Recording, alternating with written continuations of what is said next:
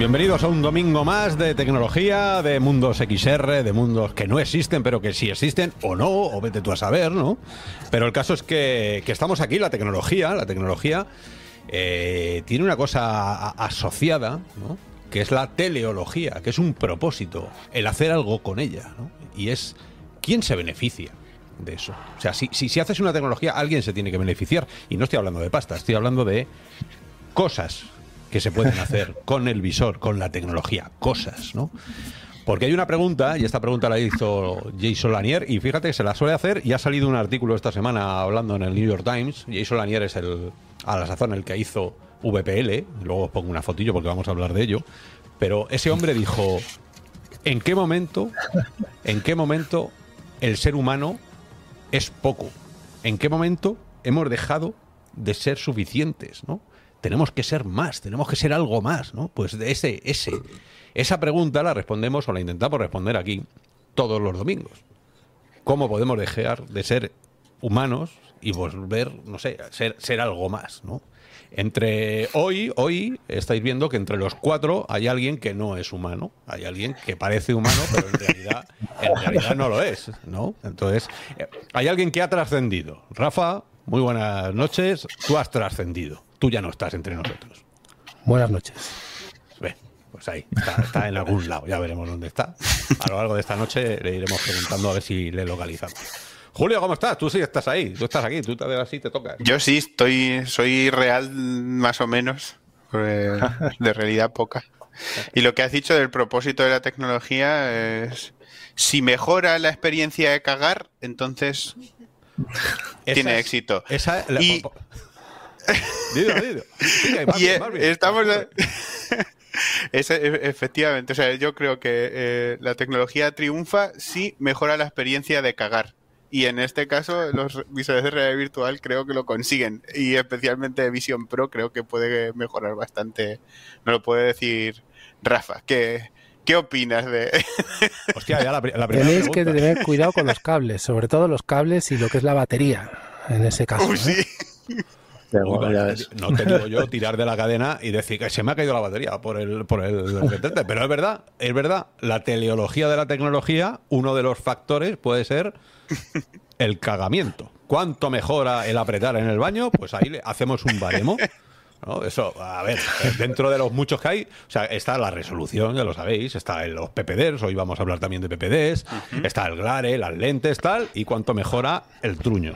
Pues ese es otro factor. Efectivamente. Bien, pues este tiene Por ejemplo, el móvil, el móvil mejora la experiencia de cagar. Ah, Sí, y por eso triunfa. Entonces, ahora, ahora Vision Pro creo que mejora todavía más la experiencia de cagar. A ver qué Entonces, hacemos. ah, eh, oye, Puede esa- ser un éxito. Puede que sea la entradilla más rara que hemos hecho en Real o Virtual en los últimos 10 años. También te digo, eh. Habéis escogido el día que venía yo. Sí, Rafa, tú no te lo tomes a pecho. O sea, esto no, normalmente entramos y hablamos de cosas eh, un poco más esotéricas, más que el truño, pero vale. Eh, no te voy a hacer ninguna pregunta de estas, Ramón. ¿Tú cómo estás? ¿Bien? ¿Bien? Yo bien, yo Vale, bien. Ya sabéis que, que sabe que sigo siendo real, ¿no? Porque la habitación no ha cambiado. Soy yo.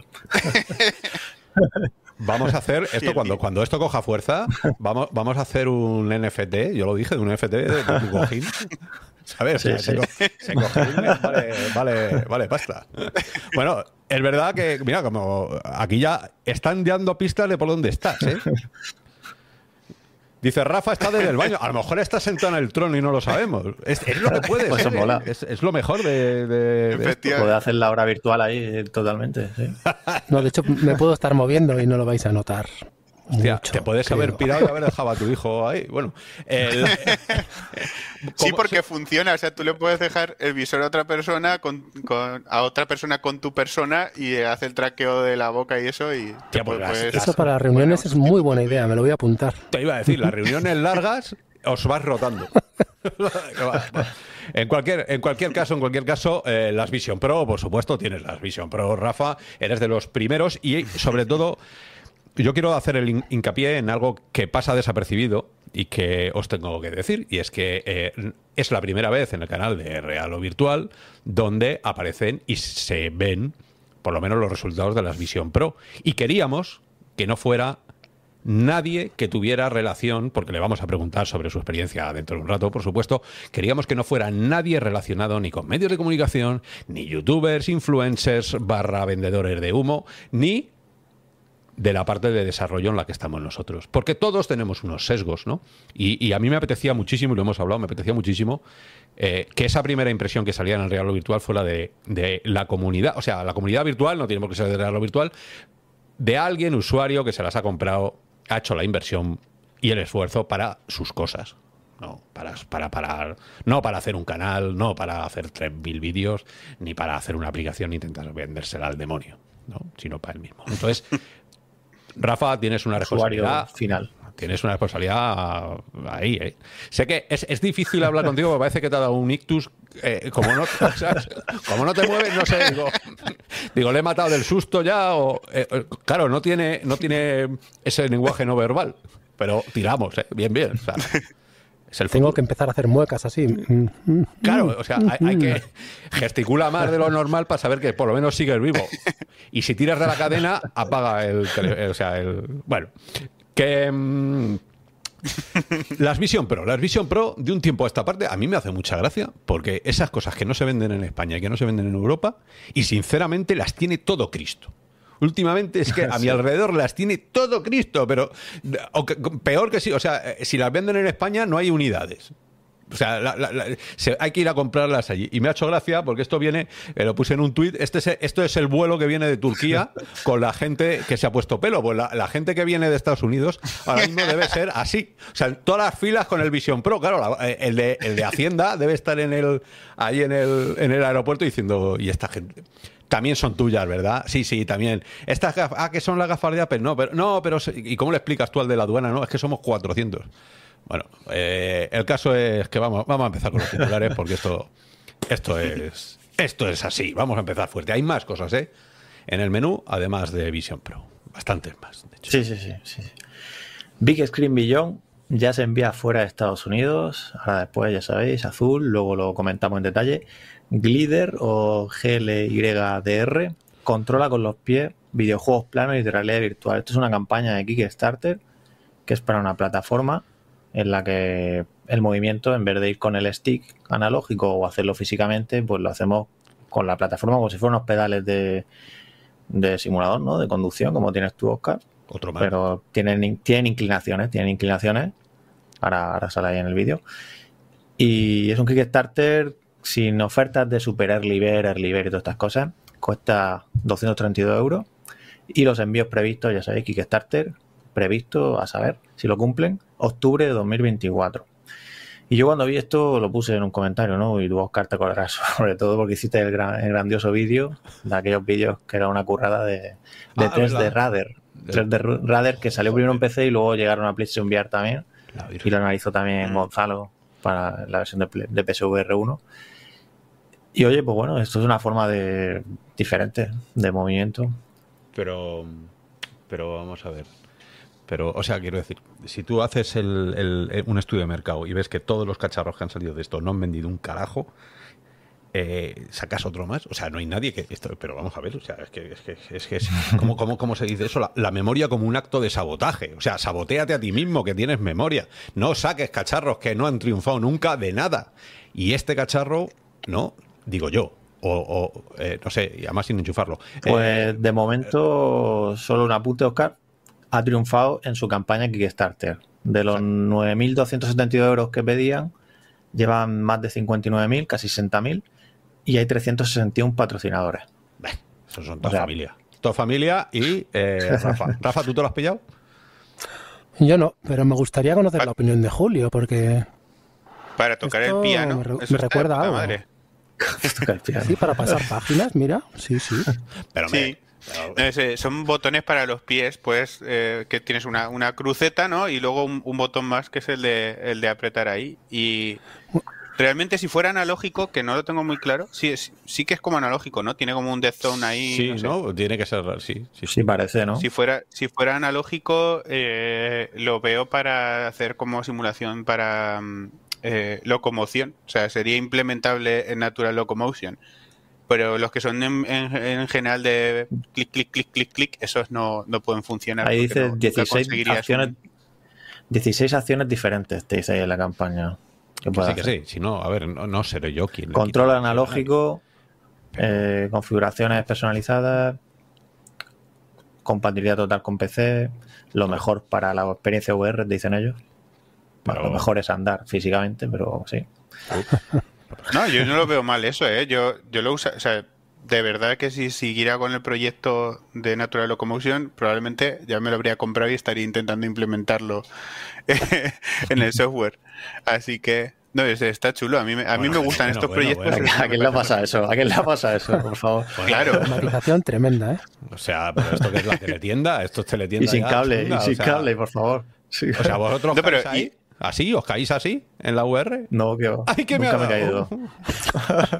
Rafa es pianista y yo soy también teclista y a mí esto para controlador MIDI y meterle efectos mientras toco es la hostia. Me- la pero, expresión oye. que puedes conseguir con todo eso. Vosotros sois, pero yo soy técnico y toco la guitarra y hay mil cosas mejores que esta mierda para hacer todas esas No, cosas, no, pero ¿eh? tiene, este tiene un montón de ejes y un montón de cosas, Y ¿eh? más baratas. Ve, Y si no te la haces tú, mira, pero sí, sí, pero mira Mm. tú, mira con la caja, con la, la caja de huevos. Bueno, que, oye, Sí. que bien, que, que todo Venga, hardware que llegue, seguimos. claro que sí. Eh, pff, o no. Bueno, aquí somos unos cuantos y cada uno que piense lo que quiera. Más cositas. Eh, software, Apple Vision Pro es compatible con SteamVR de manera no oficial. Los de AlVR han hecho la primera prueba de meterse con el Gamepad en Sí. SteamVR en la Home. Sí. Tienes ahí ese vídeo de 15 segundos. Y luego los de Ibri que estaban haciendo sonará porque hubo noticias de que estaban intentando llevar PlayStation VR 2 a PCVR, o sea que se pudiera conectar y utilizarlo. Pues los de Ibri también eh, lo van a hacer con Apple. Y también GUI Godin, el de Virtual Desktop, pues tiene ya Apple Vision Pro y está con ello. Y ahora cuando eso. También Es que no encuentro el vídeo. ¿El vídeo lo tengo para esto o lo tengo yo? Quiero que me lo has mandado para otra Sí, cosa. tienes, tienes un bien. Ay, perdón, joder, es que sabes lo Que pasa, que a veces.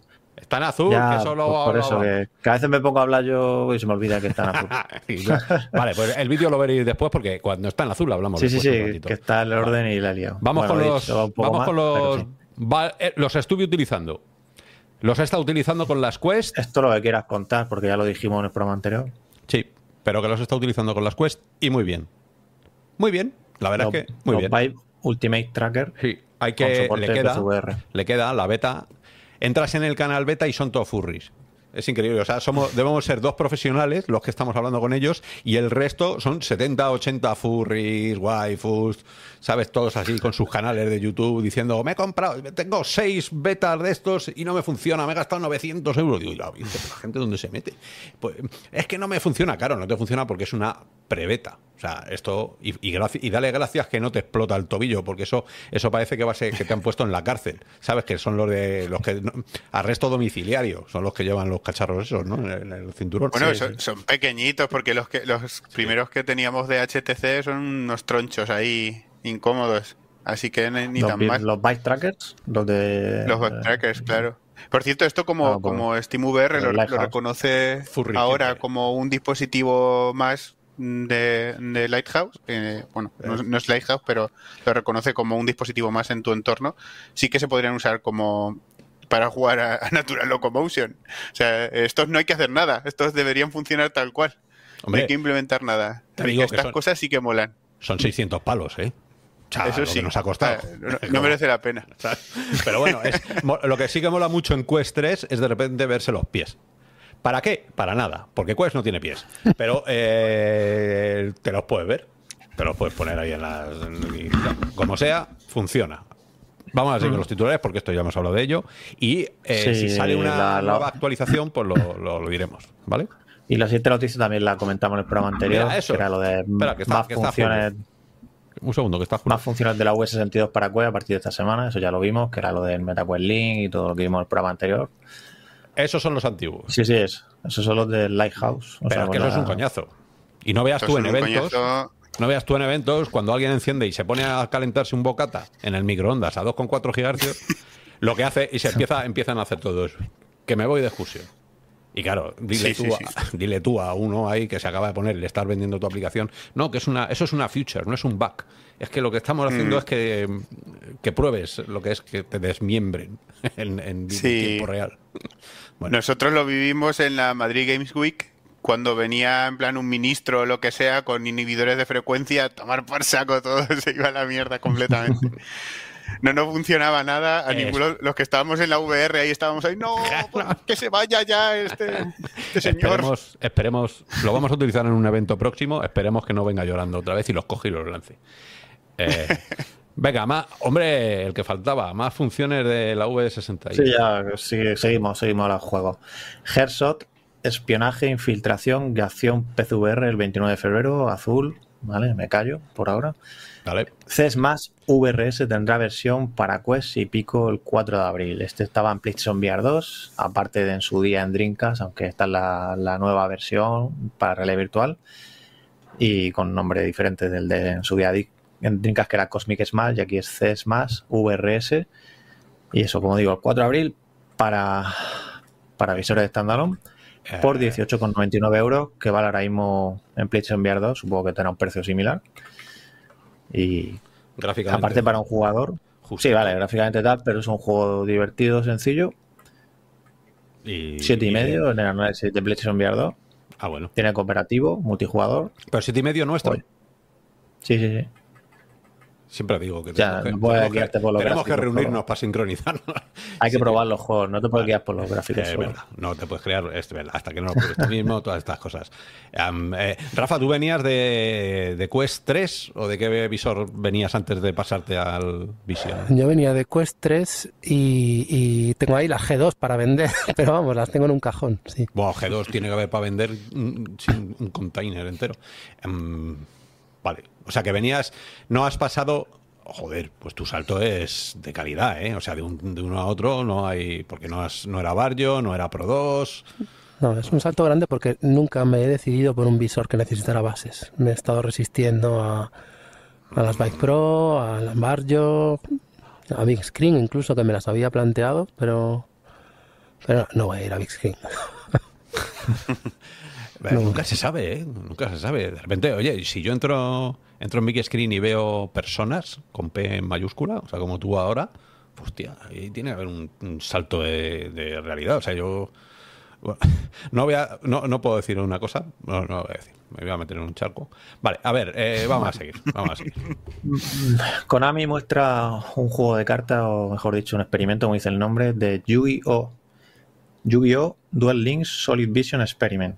Y bueno, aquí nos dicen que la verdad que poco se sabe, había tres fotos, además de esta había dos, pero tampoco esta es la que más se ve así en 3D. Que tampoco dice nada. Eh, sí, bueno, es una de estas criaturas del juego que la podrás ver. eh, bueno, yo leo lo que dice aquí. Transformar a los duelos de cartas con tecnología real virtual e inteligencia artificial para que no se parezca nada de lo que los seguidores de esta saga hayan visto antes. Eh, bueno, cobrarán vida en un espacio inmersivo de realidad virtual Vale. y los jugadores participarán en duelos realistas con estos monstruos icónicos como el que estamos viendo aquí, que es el dragón blanco de ojos azules. Duelos realistas con un. Y, y esto es de cartas, o sea, esto de Yu-Gi-Oh! esto de, de cartas. Pero duelos realistas de cartas, ¿qué es? O sea, vamos No a ver. Vamos a ver quién hace el marketing de esto. Duelos realistas, le lanzas una carta y le abres la cabeza. O sea, porque duelos realistas, ¿qué es? Te he sacado un 5, yo un 4, he perdido. No, es, Cuando, cuando anuncien algo más, porque es que ya si está el propio, esto es- para mí es una experiencia o algo, no sé lo que están haciendo aquí. Ya lo veremos cuando haya más detalles. eso, efectivamente, ya lo veremos. Esto siempre a futuro, ¿eh? O sea, esto de la realidad virtual. Sí, hombre, siempre hay cosas que... es- hay, una, hay, una, hay una cosa que, que- que siempre hemos hablado y, a ver, tampoco quiero decir nada a nadie, pero, pero es verdad que hay mucha gente en, la, en esto de las realidades extendidas que te venden el futuro continuamente. Continuamente. Por eso decía lo de teleológico, de esto vale para algo. Esto a Rafa te va a valer para tocar el piano y te va a valer para poner ventanas. Pues bien. No, para el no. piano ya no. Cago en su... No, pero con lo mejor. Que- rápido, en dos días. Es que no hay hop. No hay No hop, no puedo. Hostia, eso pues eso es un marrón, claro. La, la octava, ¿hasta qué, qué octavas ves? ¿Ves tres octavas? No, no es tanto problema de foco horizontal, sino como del vertical. Pero con- tengo que probar el gorrilla para, para saber si realmente impide. Pero es el vertical el que completamente me, me saca de la experiencia, porque tengo que bajar la partitura al teclado casi. Oh, my. Sí, sí. Vale, vale. Tiene sentido. Vale. Fíjate. Sí, pero Tiene si, te, si le quitas el, eh, el facial, sí que y, te lo pegas a los ojos a tope, Sí, aumenta tengo, bastante. tengo que probar, pero Claro, o sea, pero lo que he probado es que además no sé qué es lo que hace con, la, con lo que captura en la cámara, que no está exactamente a la misma altura. Y yo llevo 35 años con las manos a la misma altura y las veo como un poco más arriba. Es, es un poco extraño, ¿eh? Hmm. Mm, Mm, O sea que tienes que recalibrarte tú a ti mismo. O sea, el cerebro. Es que- hará- Los ojos en Vision Pro están a esta altura. No están a la altura de los ojos, como en Quest 3. En Quest 3 coincide justo con la altura de tus ojos, pero en, en Vision Pro están un poquito más abajo. Entonces Me todo encaja. te da la sensación de que está un poco más arriba. Eso. Y en verdad debe tardarse poco en adaptarse. eh, uno, pero si, eh, si llevas años tocando el piano, de repente encontrarte con que tus manos están cambiadas de sitio. Bueno, teniendo en cuenta que ayer con una sesión de dos horas y media, cuando me quité las gafas en la tele, quería hacer pinch en la tele, entonces, mm, quiero decir, tu cerebro recaldea rápido, ¿eh? Sí, sí. Madre mía, ¿dónde nos estamos metiendo? Pues sí. ¿Dónde nos estamos metiendo? Ya verás, ya verás. Pero no deja de ser lo que hablábamos antes, ¿no? Lo, lo- lo, eh, ser el superhombre. O sea, y eso es, eso es el artículo que os conté el, domingo pasado y que lo he estado retuiteando y se me fue un poco la olla en el, ahí poniendo cosas en tweet. Pero es verdad, porque, porque llega un momento en el que no sabes. eh, eh, a qué agarrarte, ¿no? Y eso es una de las cosas que luego vamos a hablar. Luego os voy a contar una cosa del James Baileyson, que es uno que os he traído por aquí muchas veces, que ha hecho, ha hecho un artículo y ha hecho un paper muy bonito. Ahora lo, ahora lo hablamos. Bueno, vamos a seguir para a ver si llegamos. Bueno, pues más juegos que llegan a PlayStation VR 2 que está a punto de cumplir su primer año. Jupiter Grad 2, Steel y Chernobyl Again, que está la demo en Steam Next Fest. eh, la podéis probar. Pues llegarán también a PlayStation VR 2. Y este sí que tenemos el trailer de, De Steel. de plataforma. Sí, Este sí, es- este es un plataforma, contexto así curioso. Gráficamente no es. Otro, otro triple A de no es- Pero bueno, esto lo vuelvo a repetir lo de antes. Es divertido, ¿no? La leche, pero que de vez en cuando no pasa nada por decir, anda, tengo una textura 4K, una, eh, una, una, un cubo, ¿sabes? Déjame Sí, más si, si, si vas a PlayStation VR 2, yo qué sé. Pero bueno, si el juego es así, pues es lo que hay. No lo llevas como es. A ver, que Sí, esa no es sé, la, Esto hemos visto muy ya, esto hemos visto ya varios. Este de las manos, el Out Out of Hand, este, ¿no? Esta es la, siguiente camiseta la acabas de hacer. O sea, si la camiseta del 2023 fue ojalá me equivoque, la camiseta del 24 es la frase que has dicho. Esto es así. Esto es lo que hay, amigos. Esto es así. Pues ya, pues se acabó. ¿Que nos gustaría que fuera otra cosa? Pues a joder. ¿Sabes? ¿Por qué no? Así que, eh, pues mira, hay un. Pues eh, es que no llega ni a Minecraft. Tam- también llega Oscar el Bartender VR Simulator. ¿Eso que Bueno, ya se ha estrenado, se ha estrenado en Estados Unidos. ¿Comentario optimista o para hundirnos en la miseria, apagar el canal? No, y porque a ti te mola trabajar en, en VR. Porque- esos juegos de trabajar en VR que tanto te Eh, gustan. pa- Por favor, claro. Ve, Eso, que, que alimente para. Pues yo te digo que eso, eso para la jubilación viene bien, porque ya estás, ya Hacienda te está metiendo ahí el palo. Lle- Llevo, Rafa llevo- puede trabajar ahora mismo en VR y Efectivamente. nosotros podemos jugar a, a trabajar. Eso, es verdad. ¿Cuántos años llevas cotizado? Pues llevo 10 años cotizado y 25 virtuales. Porque, a ver, tú me dirás, construir una pared en Minecraft, eso es currar.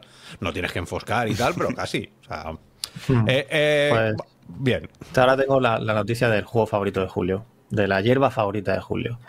Oh, Hombre, Zenith, Zenith, Zenith, que acordáis que querían volver al camino de la rentabilidad, pues ya ha anunciado cómo lo quieren lograr. Lo quieren lograr, aparte de introduciendo nuevos- nuevas mecánicas de parkour, como veis aquí de raíles y otras cosas para movernos más rápido y que sea más dinámico todo.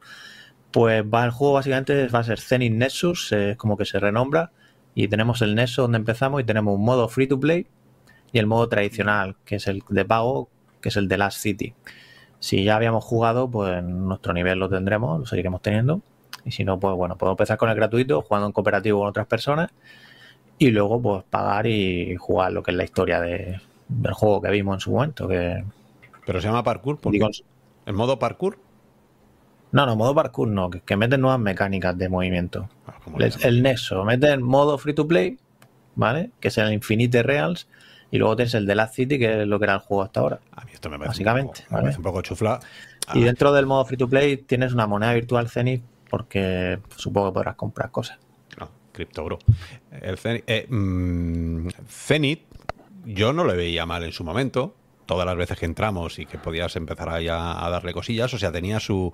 A mí, esto, esto, esto, esto de renombrarse a sí mismo es este que las también cosas era- muy bien. O sea, cuando. Este cuando sí que era gráficamente también sencillo. Sí, pero era un mundo mucho más abierto. O sea, a mí el Zenith no me disgustó. Rafa, ¿tú le llegaste a echar un tiento a eso? O- No, ya este no, No. lo he probado.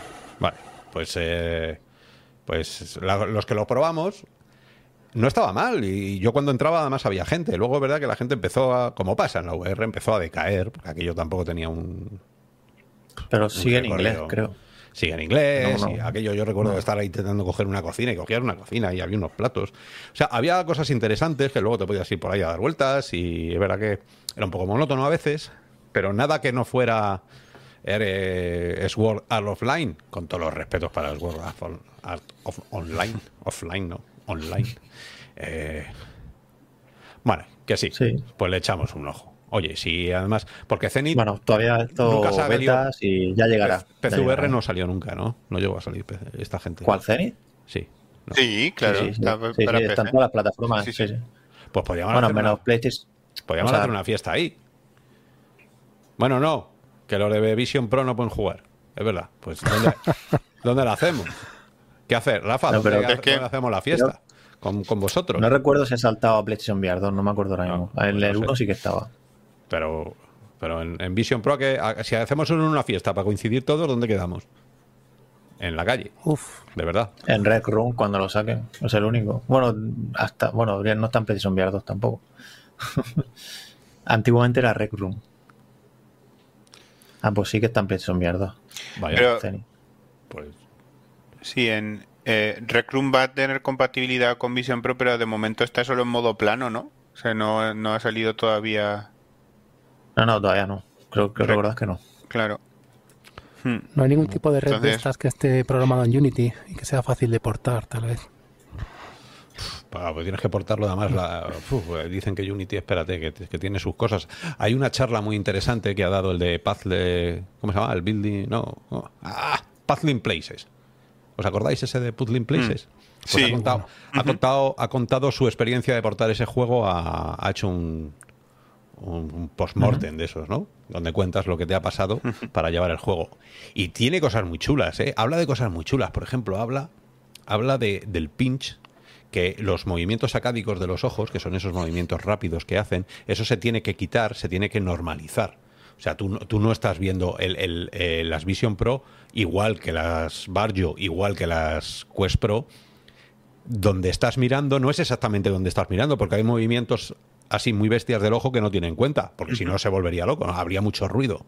Entonces hay veces que va a hacer así y realmente no está viendo dónde está, está haciendo clic. Y tenía él un problema y es que en uno de los menús tenía salir del juego al lado de una opción. Y entonces, cada vez que ibas a hacer así, te llamaba la atención el botón que estabas mirando, porque claro, esta acción Mm. la haces sobre el botón que estás mirando. Si haces esto y tu cerebro más, de- más deprisa miras, haces así y ya estás mirando a otra cosa muy rápida que está cerca, el tío salía del juego. Y se cogía unos cabreos y entonces Sí. lo ha explicado. Dice, he tenido que cambiar el botón y ponerlo muy lejos porque... O sea, que estamos Sí, aprendiendo. Y, y, de, y de hecho tienes que evitar, por ejemplo, usar sombras y efectos en los botones. Cualquier cosa que distraiga la atención del centro del botón no, no es recomendable Con usarlo. PlayStation porque VR se- 2 ya tiene, ya tiene menú así, ¿no, Julio? Con PlayStation VR 2. De, por ejemplo, Sí, Horizon Call de Monte, recuerdo probando en tu casa. Pero, en, pero en todos los que he visto, los botones son de tamaño en plan una, un metro cuadrado. ¿eh? Claro, O sea, no... Que no haya dudas de que estás mirando ahí. Eso es. Es como, como el anuncio de Woman Secret. Mírame a los ojos. A los ojos. O sea, pues mírame al botón. Coño. Eh, vale. el- Los el- botones son bien hermosos, sí. eh, Pues en la- noticias que nos camino, quedan. Para, hay mucho camino para recorrer en tanto a aprender a utilizar la tecnología que nos proponen. Porque eso como Dos de ellas que, que luego las vemos. Assassin's Sí. Creed Nexus VR vende por debajo de las expectativas de Ubisoft y Google y otros inversores asignan 20 millones de dólares al estudio detrás de NFL Pro Era. Y luego tenemos Aviation, Aviation o Aviation Group, apuesta por HoloLens 2 para sus cursos de formación. Compañía con varios centros en España y Latinoamérica que se encargan de formación aeronáutica y han elegido a Microsoft HoloLens 2 para potenciar este trabajo de aprendizaje por tareas que, según comentan, a la hora de tener aquí los típicos resultados de...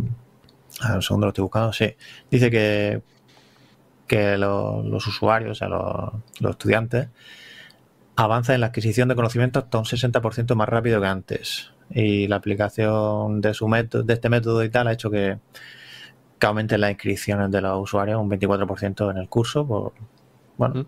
ya sabéis, esto es como una guía que te ayuda a la hora de. Pues sí. Este, Rafa lleva sin parpadear de que hemos empezado el programa. sí, ahora, menos mal. Sí, es que me estaba, se me estaban secando los ojos de mirarte. Venga, tira de la cadena. El... Venga, te toca. Bueno, cosas, cosas, pues yo tengo muchas, em, pero no voy a decirlas todas hoy porque os voy a, a, ver. Yo lo que quería eh, llevar, porque estaba leyendo, estaba leyendo y, venía a cuenta de esto, de que, de que la memoria como un acto de sabotaje, ¿no? Eh, la memoria, porque tenemos memoria, y os lo digo, o lo intento decir siempre, cada generación se cree que las gafas virtuales nacen con ella. ¿no? Y entonces es como, ha salido la Vision Pro, ha inventado la Vision Pro la VR. Salen las Quest 4. ¿Ha inventado la VR las Quest 4? No, señor, no, no. Entonces hay mucha gente detrás, pero lo que nunca os hemos contado, porque yo os he contado muchas veces y hemos hecho incluso retro, ¿por qué nace ese, esa necesidad de acercarse a la realidad extendida, realidad virtual? ¿No? ¿Por qué? Entonces he hecho un mini PDF, mini PDF, que son, es tarde y no quiero. Entonces lo he llamado, lo he llamado cuatro aproximaciones a la XR. Cuatro, podían haber sido 200, pero he dejado en cuatro. Entonces la cuatro, cuatro. La primera, no os asustéis con los nombres, pero tiene mucho sentido cuando lo pensáis. Y esto es real, ¿eh? quiero decir.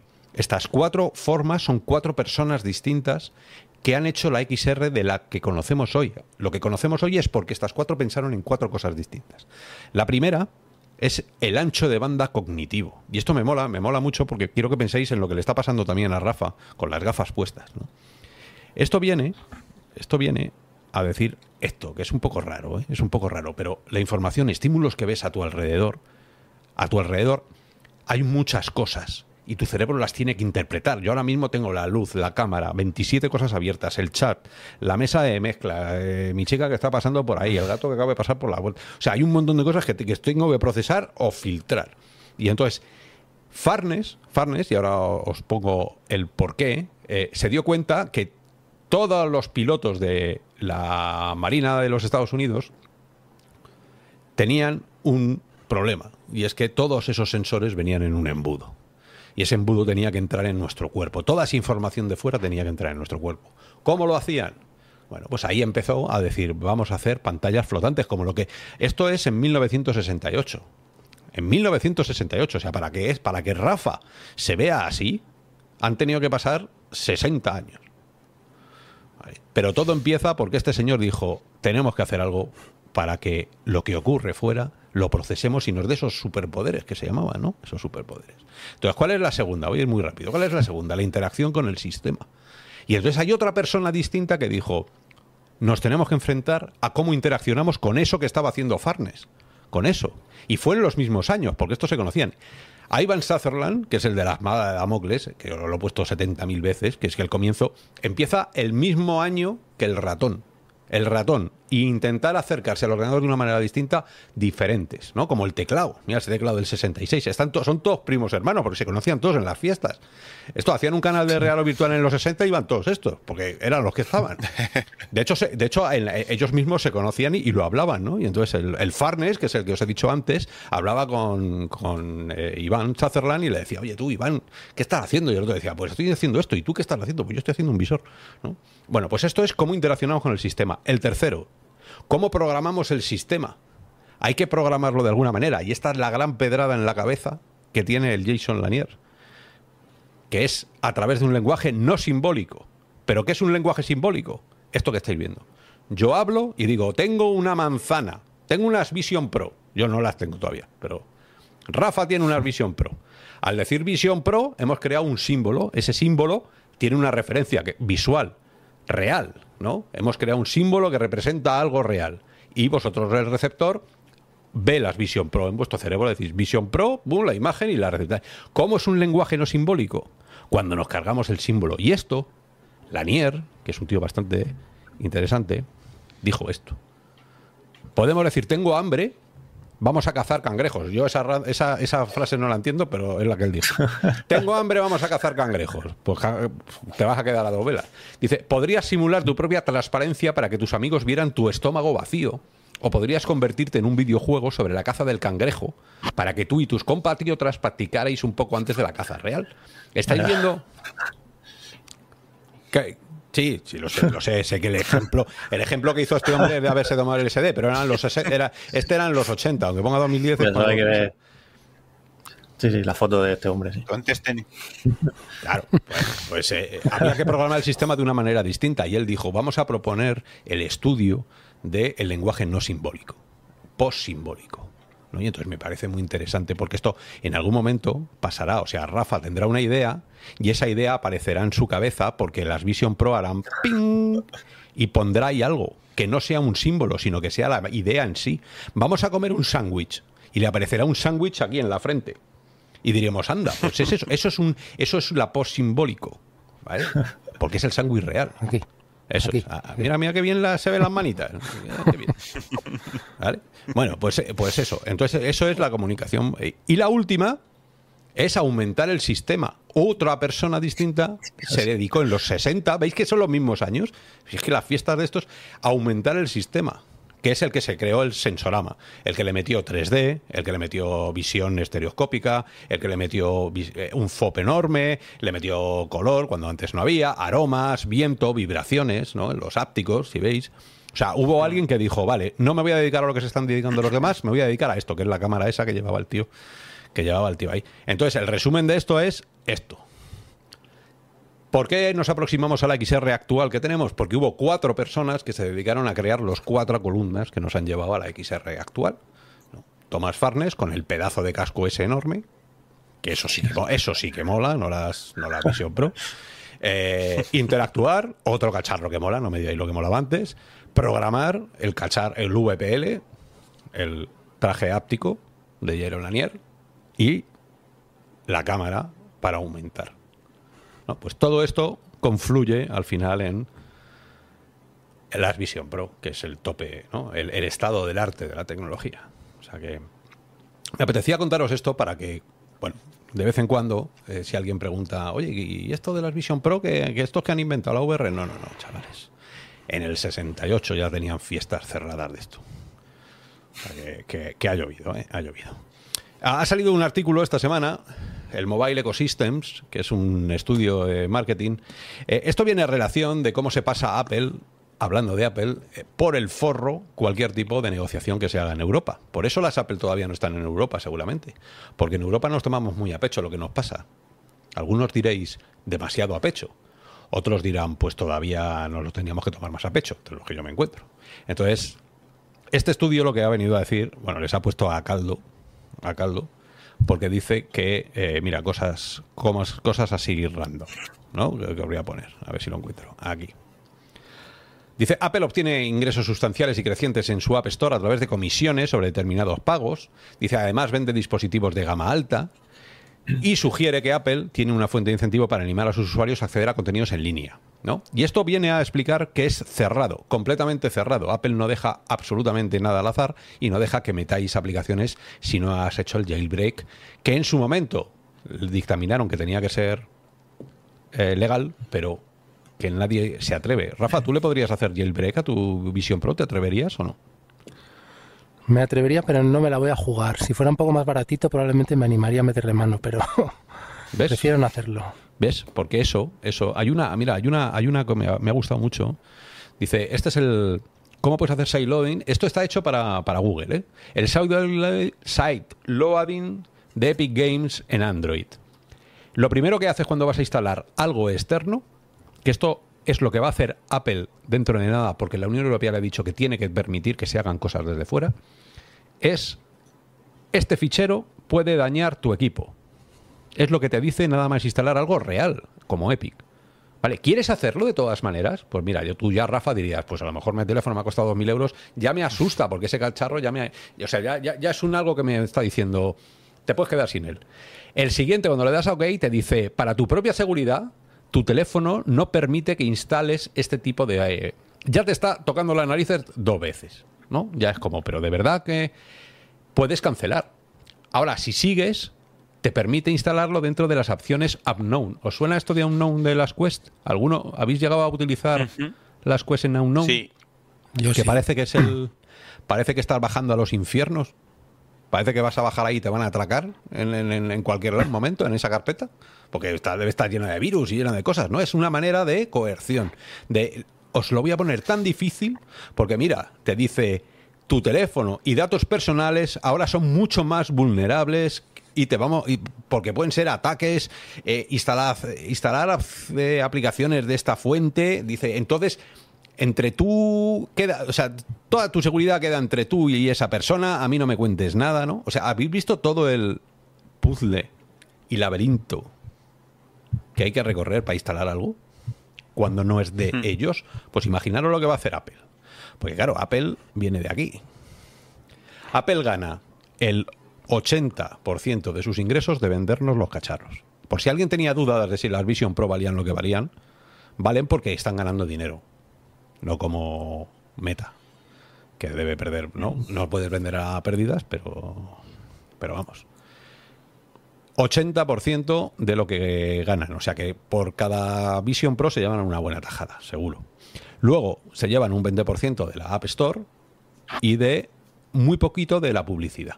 Muy poquito. Sin embargo, Google se lleva todo de la publicidad. Por eso Google no te va a sacar un visor nunca.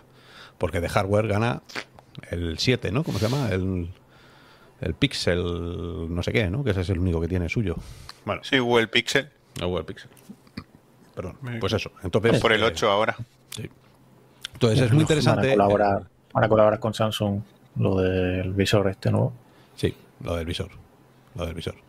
Entonces, eh, pues bueno, esto ya es lo que os he contado. El ecosistema móvil de Apple está estre- estrechamente integrado y suele considerarse un sistema cerrado. Todo esto es- es- son técnicas monopolísticas. Entonces, eh, cuando viene Europa a decir no puede ser un monopolio, tienes que dejar que los demás hagan lo que hagan, eh, la trampa está en meterle 100.000 millones de cosas para que no sea. Entonces, todo la- eh, está muy bien, ¿eh? Si queréis leerlo, no os voy a poner mucho más porque... el- pero es un documento que se lo, te lo he pasado a Rafa para que le echara un ojo, son 300 páginas de... Dios. de- sí, sí, son, pero 300 páginas de zascas, ¿eh? De mirar por milímetro lo que hace Apple y hace Google y decirles, tenéis una cara dura, macho, como... ¿Sabes? Porque solo puede- Apple solo es Apple, solo es su iOS, son sus aplicaciones, no puedes instalar un, un otro cosas, bueno, es que es un lío, leeroslo porque de verdad que te según lo vas leyendo te vas cabreando. Ese es el mundo que a nosotros nos daba que nos daba miedo, ¿no? Y, y- y fíjate el artículo, el artículo cómo será el estudio profesional, ¿eh? que esto no viene, esto no es real o virtual quien lo dice, ni es un hater ni nada. Algunos de los miembros autoproclamados del culto al Mac están dispuestos a tomarse al pie de la letra las declaraciones de la empresa y repetirán obedientemente, sí señor, las afirmaciones de Apple de que están protegiendo a sus clientes. O sea, no solo te la están colando, sino que además tú fomentas que te la cuelen, porque te gusta que te la cuelen. Aquí podemos discutir mucho, porque Rafa, eh, tú eres maquero, porque te has comprado las Vision Pro, porque tienes ecosistema. eh, ¿Tú te consideras culto al Mac? No, de hecho, mm, habíamos firmado un, un contratillo, Oscar y yo, antes de ponerme la antena. Yo había dicho que no soy fanboy de Apple, ¿eh? que, quede, que quede clarito esto. ¿eh? Pero sí es verdad que hay un Si no, no poquito de síndrome de. Estocolmo. hay un poquito de síndrome de Estocolmo en la, en, en la comunidad fanboyera, digamos, de Apple, ¿no? Sí, es verdad, sí. Sí, sí. Mira, me, me gusta, me gusta. esto, a ver, me gusta esto. Por favor, que una persona adulta que me responda. Eh, eh, eh, metal. Ah, hombre, ¿qué yo, ha pasado? yo entiendo, entiendo que somos adultos todos, pero sí, sí, adultos sí. Aquí, ah, otra cosa no. Pasta no, pero años tenemos todos. Entonces, em, sí, el visor, el visor, tal y como dice el estudio este, no el estudio, el informe. Es un informe oficial que se ha hecho. Eh, está claro que dice que las Vision Pro ganan dinero con las Vision Pro. Claro, si lo dice en el informe. Ahora ya, si nos ponemos a dudar de los informes, terminamos dudando que la Tierra es redonda. Entonces ya toma por saco todo, ¿no? Pero vamos, yo a este informe le hago, le hago mucho casito. El caso es eso, que eh, eh, eh, ¿cuál es el final de esto? Apple, y esto es una frase muy americana que traspasado a Europa no, no tiene mucho sentido, pero yo creo que se pilla, Apple solo puede envenenar el pozo. El, poison de, de well que llaman ellos es eso, que, te estás cargando, estás enmierdándolo todo. Así que solo puedes enmierdar un número delimitado de veces, ¿no? Más que nada porque las Apple Vision Pro llegan a Europa y tienen un 3 de autorreparación. Los de iFixit que han desmontado hasta el puñetero tornillo que lleva la tal con el dicen que tenían como 50 y pico tornillos o algo así imposible y que se rompe según lo abres y que luego no hay un dios que lo vuelvan a cerrar y que tal o sea que derecho a reparación al cagarro y es cuando termina el artículo diciendo, ¿recuerdas cuando la empresa anunció un cambio milagroso en su guerra contra el derecho a la reparación, que más tarde se reveló como una mentira descarada? ¡Mentira! Pues eh, aquí cada vez que alguien dice algo, Apple saca, Apple, Google y demás sacan la bandera irlandesa. Y hacen así. Y es que como en Irlanda... greenwashing, ¿no? Claro. Si sacas... Ya, eh, eh, no, tienes que pagar impuestos, no tienes que nada. ¿Por qué? Porque estoy en Irlanda. Es como he caído en la casilla, es como en Demeo, te toca la carta de Irlanda.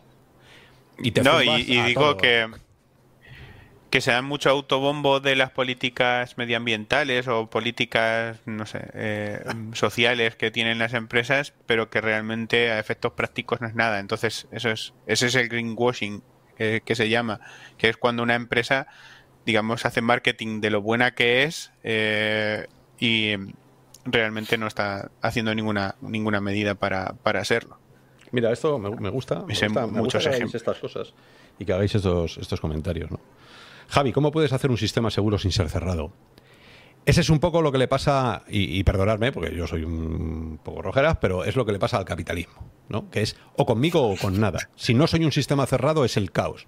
Hay mil formas, ¿eh? Hay mil formas. Puedes asegurar informáticamente muchas maneras de que sea un sistema seguro y no tenga que ser cerrado.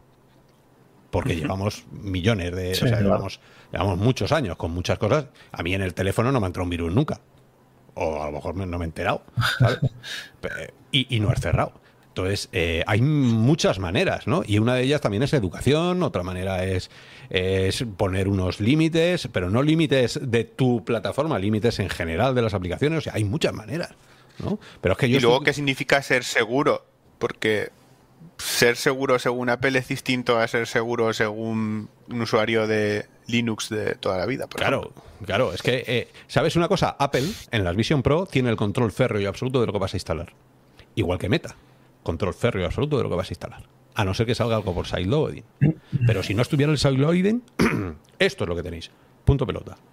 Que no venga nadie. Y me voy a llevar el 30% de lo que tengáis. ¿Que quieres instalar algo de fuera? No, amigo, no porque entonces pierdo mi revenue, mi pasta. Por algo es 2,6 veces más grande que Nvidia. Por estas cosas, ¿no? Pero siempre hay algo más, ¿eh? Os quiero decir, siempre hay una alternativa. No caigáis siempre en es o esto o la nada. Porque eso es muy. Hmm. Eso es muy maniqueo, ¿no? Esto es blanco o negro, no, no, no. Eh, hay muchas maneras. Otra cosa es que nos, nos hagan creer que es imposible. O esto o la nada. No. Yo creo que no. Pero es opinión mía, ¿eh? Estáis aquí también para llevarme la contraria si queréis. En el caso de Apple también quieren proteger la experiencia. Yo no creo que solamente pretendan proteger revenue, yo creo que también hay algo de, tener controlada la experiencia, ¿no? ¿O no? Proteger. Sí, sí, sí. Proteger la experiencia es... No, no, es que, sí, te refieres a... O sea, proteger la experiencia, eh, te refieres a que haya como un estándar, ¿no? sí, eso es. Pero realmente es orientar, o sea, eso es muy subjetivo, eso es proteger la visión de Apple, en, este caso, pero limitar la visión de, los demás, de mm. lo que debería ser una experiencia. A mí, a mí me gusta, me, cada vez que eh, pues, alguien saca a relucir lo que acabas de decir, Rafa, que es muy normal y que es, que es muy evidente y, y, tiene su sentido, eh, en el diseño a mí me gusta mm. siempre sacar esta diapositiva. ¿no? Que es eh, cuidar la experiencia, sí, pero es que la, a ver, eh, al usuario no le puedes decir lo que tiene que hacer porque el usuario va a encontrar la manera de ir a ese punto que veis por el camino en vez de ir por el camino que tiene que ir. ¿No? La carretera sigue recta para allá y luego gira para allá, pero yo quiero hacer el shortcut. Yo me quiero cargar eso y quiero ir a donde quiero ir. Bien, ¿Qué es lo que ocurre cuando no me das herramientas oficiales para hacer eso? Que te sale la mierda esta, que te sale el césped asqueroso, porque hago cosas que no están permitidas, ¿no? Y entonces me estoy cargando la usabilidad. Si me das las herramientas para que yo haga ese camino, lo asfalto, le pongo el borde bonito y entonces cuidamos la experiencia de todo, la tuya y la mía. Pero me estás obligando a la porquería, ¿no? Entonces los sistemas tan cerrados lo que están es enmierdando el user experience. Porque el usuario al final Por lo va a ejemplo, hacer. tiene. Y luego que, que la experiencia que supuestamente están protegiendo, realmente, ¿qué significa? Porque eh, en, el caso de iOS es imposible hacer, por ejemplo, un navegador que no tenga como motor eh, el motor de Safari. No puedes hacer, por, Por ejemplo, ejemplo, un por Google ejemplo. Chrome. Con... Entonces, hay cosas que no llegan nunca, como por ejemplo el OpenXR. En, en el- los dispositivos iPhone, los, los- los iPhone y iPad, que son de los mejores dispositivos en cuanto a sensores para hacer, em, em, digamos, WebXR, ¿Mm? mm, por ejemplo, pues no lo puedes hacer, te tienes que fastidiar, tienes que, que hacer otra cosa.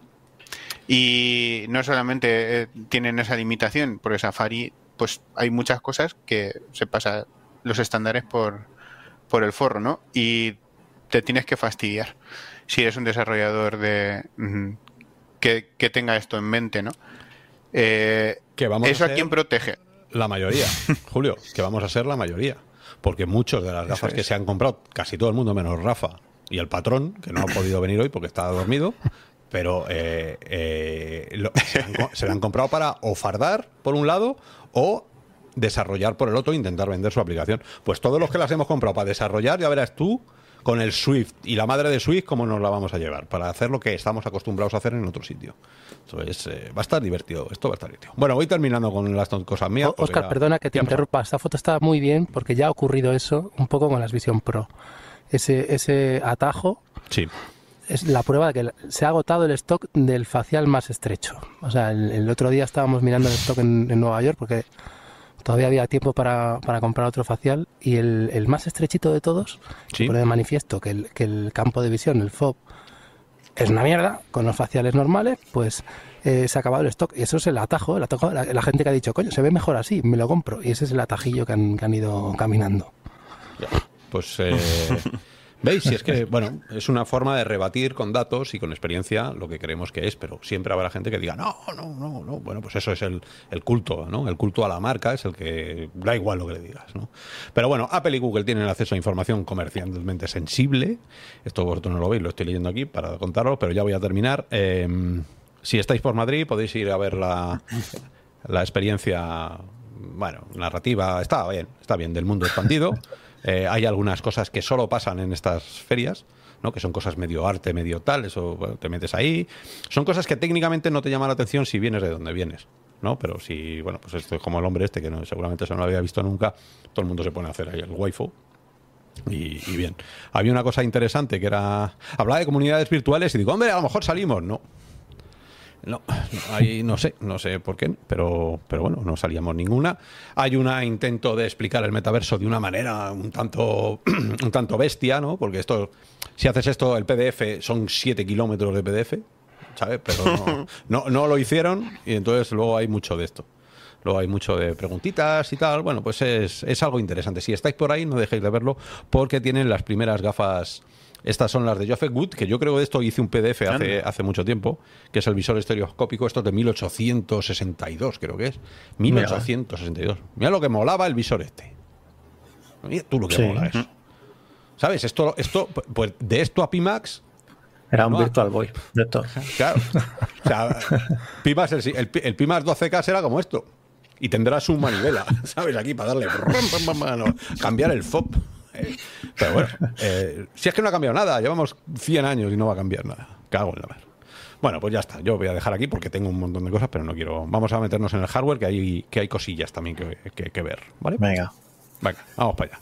Eh, eh, Rafa, tú, como, como estás viviendo ahí en el metaverso o donde estés, eh, si en algún momento ves que te atosigas, que se te calienta la frente y te va a explotar la cabeza, o lo que sea, te vas. ¿Quieres, volver al mundo real? Claro, y quieres volver Pues si al me mundo cambia la voz, veis que le he puesto el casco a otra persona y ya luego vuelvo, ¿vale? Vale, que es, si, si empiezas a hablar como, como el 90% de Rec Room, o sea, que solo escuchamos grititos. tal, eh, es que. te- Fortnite, ¿no? Bueno, ya están aquí, hablando de gafas. Más madera, que es la guerra, ¿no? Más gafas. Pues sí, mil- 1.369 euros. Big Screen Beyond nos cuesta si lo queremos comprar ahora y los envíos nos los nos los da para abril, desde, desde- haciéndolo desde España. En los gastos de envío yo lo he probado añadir al carrito y pone gratis en España, supongo que serán gratis para todos sitios, porque realmente en nuestro, caso de España, por ejemplo, lo, lo llevan a, Países Bajos y desde allí ya lo, lo distribuyen ya a tu casa, por UPS o lo que sea. O sea, por cualquier mensajería, servicio de mensajería. Y bueno, sabéis que es un visor que es SteamVR, que requiere adaptaciones base. Entonces, a ese precio que he dicho, si no tenéis nada, pues te vas a Valve, por ejemplo, y te venden, imagina que nos compremos una estación base que cuesta 159 euros Mm. y los mandos de Valve Index para, por si lo vas a usar para jugar. Pues los mandos son 299 euros, o sea que nos saldría por 1827 euros. Y si le sumamos otra estación base para que tengamos, ya sabéis, la cobertura mejor, de que no nos no tapemos y, y haya oclusiones, pues nos saldría por 1986 euros con los precios que nos vende Valve, porque me he ido a HTC a ver si eran más baratos y que va. Una va, estación base va. vale do- 240 o más, creo que me ha parecido. Hmm. Y aquí vale 159, madre mía. Está O sea claro que es un visor que, que- que viene para los que tenemos, los que tenemos ya cacharro. Sí, sí, lo que tenéis el ecosistema de, de Lighthouse, de Valve, Porque sí, no, de, si de acciones no, base. sé, eh. yo no sé. Mira, mira, esta cara da, da- Te dan muchos accesorios ya que han puesto a la venta, como el Audio Strap, que lleva pues, el audio, lleva los auriculares, y aparte lleva una sujeción por arriba también para hacerlo más cómodo. Bueno, más cómodo o diferente, ¿no? Porque realmente lo que es el visor en sí, el peso, ¿vale? El peso lo, lo tengo por eso aquí. son 20 gramos, ¿no? Eso, 200. No, no, 100, ciento y pico. Sí, espera, que lo estoy buscando. Bueno, da lo mismo, pero que sí que se le nota pequeño. De esto hemos hablado ya muchas veces de este visor. Lo bueno es que ahora ya se empieza a vender fuera de Europa. Yo no sé el futuro que tienen estas cosas, porque Rafa, tú tuviste que escanearte la cara para que te mandaran el facial No, exacto. 127 gramos. 127, nada. wow. Sí. eh, no, Rafa, a ti te mandaron, o sea, tú tuviste en la precompra, eh, bueno, el proceso de compra de las, de las Vision Pro, te tenías que escanear la cara con la aplicación para que ellos, el facial fuera el tuyo, ¿o no? Sí, lo que no sé es si el nivel de personalización de las Big Screen es superior. Yo diría que sí, porque al final los de Apple lo único que hacen es una talla, que además después no termina siendo perfecta, porque es que destroza la- el, el campo de visión. No, no entiendo muy bien la jugada que han hecho. Me imagino que es porque Big no, se, Screen no se calienten los lo ojos fabrican o- todos en una fábrica de Los Ángeles. Tú les pasas la medida y tarda un tiempo en que te envíen el visor, claro, porque lo tienen que hacerte a medida el facial Bueno, y también les tienes que decir qué IPD tienes, porque el IPD es fijo. Eso es un... O sea, si lo quieres pasar a es alguien, pues necesitas. necesitas creo que. Mm, Es que no sé, hablaban ellos de la noticia, de aparte que hablaban de los envíos ya a Europa y a, y a todo el mundo, hablaban de, de la posibilidad de cambiar el IPD o algo, pero supongo que a lo mejor que puedas cambiar tú lo que cómo van a colocar las lentes o algo, no sé. Digo yo. Hmm. Que sea una pieza o algo. Es que Sí, no. Mirad, El- mira- lo que lo que es ultra personalizado en, en las Beyond es el, el- la esponja, ¿no? El- la parte que está en, conta- en contacto con tu cara que se adapta 100% a la forma de tu cara, basado en un escáner 3D hecho con iPhone, que además requiere hacerlo con un iPhone para, para pedirlo. Y lo que ha dicho Rafa a mí también me, me parece sorprendente porque efectivamente para hacer la precompra no, te tuviste que escanear la cara y luego no se adapta realmente a, pues al- a lo que tú necesitarías para verlo correctamente. Bueno, yo eso no lo sé. Yo lo que sé es que con una talla distinta ganas campo de visión. A lo mejor me molestan, a lo mejor me sale todo el rato el warning de que estoy demasiado cerca del- de la lente, no lo sé. Hmm. Claro, em, es que todo esto lo, lo hablamos en el programa anterior, campana de Gauss, las probabilidades de que tu ojo caiga donde tiene que caer para que funcione todo el sistema, tiene que ser grande. porque si no, va a haber usuarios que no les funcione bien. Y por eso Carmack siempre se quejaba de que es muy difícil hacer el tracking de ojos con un sistema donde puede fallar. Y si falla, hay sus movidas, ¿no? Pero bueno, Eso, eh, eso es un mod de, de eye tracking que no es oficial, ¿vale? Lo que estáis viendo en el vídeo. Y bueno, esto es Big Screen, que ya hemos hablado de ello y pues bueno, si tenemos suerte algún día y las tenemos en las manos, pues ya os contaremos. Hmm. A mí, como decía, por he puesto el mensaje ahí abajo un momento, 1.300 euros, que parece barato. Es verdad, eso es la, la ventana de Overton, esa famosa ventana de Overton que os cuento en muchos programas, ¿no? Cómo se mueve la eh, impresión, la sensación subjetiva. A mí no me parece barato, pero bueno. No, pero a ver, pero hay, hay gente que sí. O sea, ahora a Rafa le parece que, que- que es súper barato, 1.300. ¿No? O sea, eh, todo tiene un... Me acabo de dejar una pasta, de repente esto vale. Hicimos el otro día la comparativa, ¿no? Eso, eso es la ventana de Overton. Y ya está, porque ya, ya hay un visor de 3.500 dólares. El siguiente que salga a 6.000 ya no dolerá tanto como el de 3.500. Nos dolerá a los que no podemos acceder ni al de 3.500. Eso seguro. Pero todo lo demás, vamos moviendo ventanas. Es igual que si mañana sale un visor de 50 euros. De repente el de las Quest parecerá una broma de caras, ¿no? Sí, un carboar.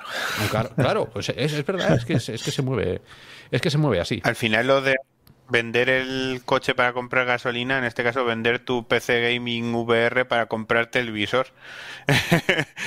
Entonces, Ahí la dado. realmente Ahí la dado, ahí la ha dado.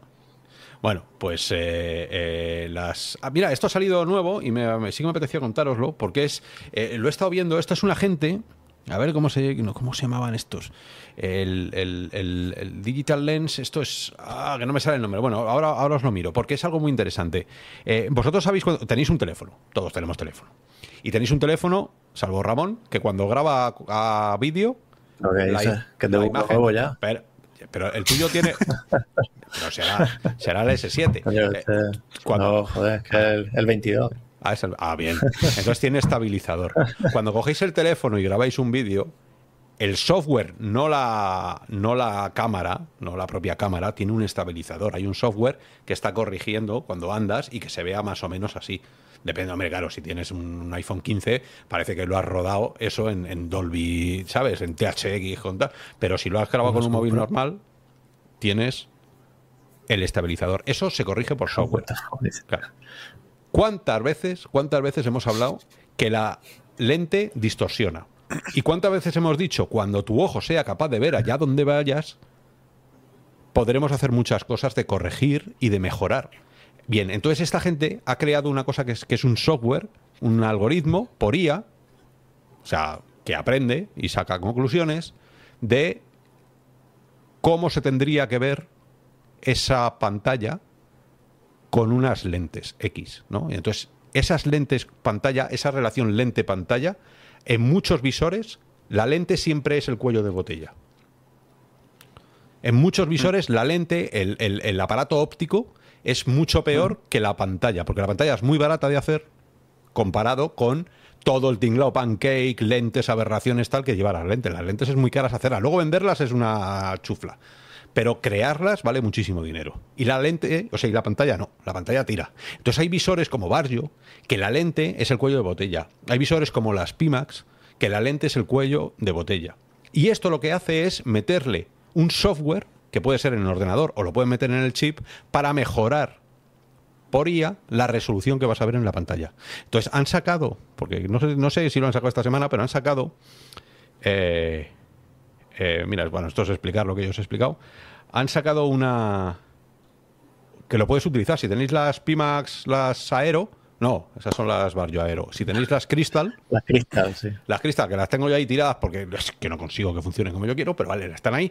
eh, puedes, puedes instalarle esto. Es como, como un OpenXR por encima. O sea, es como un inyector, es como un shader final que le mete, ¿vale? Entonces, al final lo que ves es, es una mejora. Es una mejora. Entonces tienes esto. Eh, mira, esto, este es el vídeo que han hecho con las Barrio, ¿no? Entonces, eh, ellos dicen que tienen una cámara que simula el ojo humano. Cosa Pero que- está ya disponible. Sí, sí, esto está disponible. Puedes bajarte la demo. No sé si es una demo temporal o es una demo solo. Hay visores que no puedes. Y ahora os, ahora os explico el porqué. ¿no? Bueno, esto dice: lo, lo verde es lo nuevo, lo naranja. Esto es. ah, eso, alma, alma sense. Alma Lens. Alma Lens. Alma Lens, o como se quiera llamar, Alma Lens, tal, Digital Lens. Por eso le llaman Digital Lens, que es mejorar lo que pasa en la lente con la pantalla, pero sin tener que tocar la lente. ¿Ves? Entonces se mejora. Está muy bien esto, ¿eh? Sí, sí. Se está Sí, sí. cor- corrigiendo la aberración cromática y aumentando el contraste de la de Sí, señor. un poco en los bordes de las cosas para dar esa sensación de, Sí, de que entonces- está más enfocado. ganas, según ellos, ganas bastante. Y han publicado, yo no sé si alguno de vosotros lo ha probado, pero han publicado ya la beta. Se puede utilizar y me ha parecido muy interesante lo que se puede hacer, sobre todo con la legibilidad de los textos, ¿no? que ya estáis viendo aquí. Entonces, eh, pues eso, el rendimiento óptico, que se llama, elevar el rendimiento óptico. Entonces, por ejemplo, Barrio Aéreo dicen que no pueden sacarlo ahora mismo porque no comparte las coordenadas de la pupila del ojo. Y esto es una mierda, porque es verdad. Pero claro, aquí entramos en ¿por qué no lo saca? Si tú vas a programar algo, tú no sabes dónde está mirando el ojo. En Barrio. Y en Vision Pro tampoco. porque- ¿eh? Y en Vision Pro tampoco. De hecho, Vision Porque es Pro. propietario del sistema. Claro, ¿no? es propietario. ¿no? Es propietario y no te lo dan.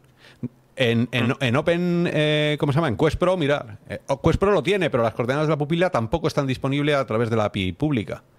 Y además, dice que la pantalla y la resolución de la lente, que es capaz de dar el MTF, ¿os acordáis cuando hablábamos de esto? O sea, el MFT. eh, todo esto no dice que no merece mucho la pena. Que en el caso de las Quest Pro, para los pringados que la tenemos y que no gastamos el dinero en ellas, pues eh, que la lente no es el cuello de botella. Que la mejora que hace esto no es tanto como en otros visores, que sí que el cristal es Ya. peor.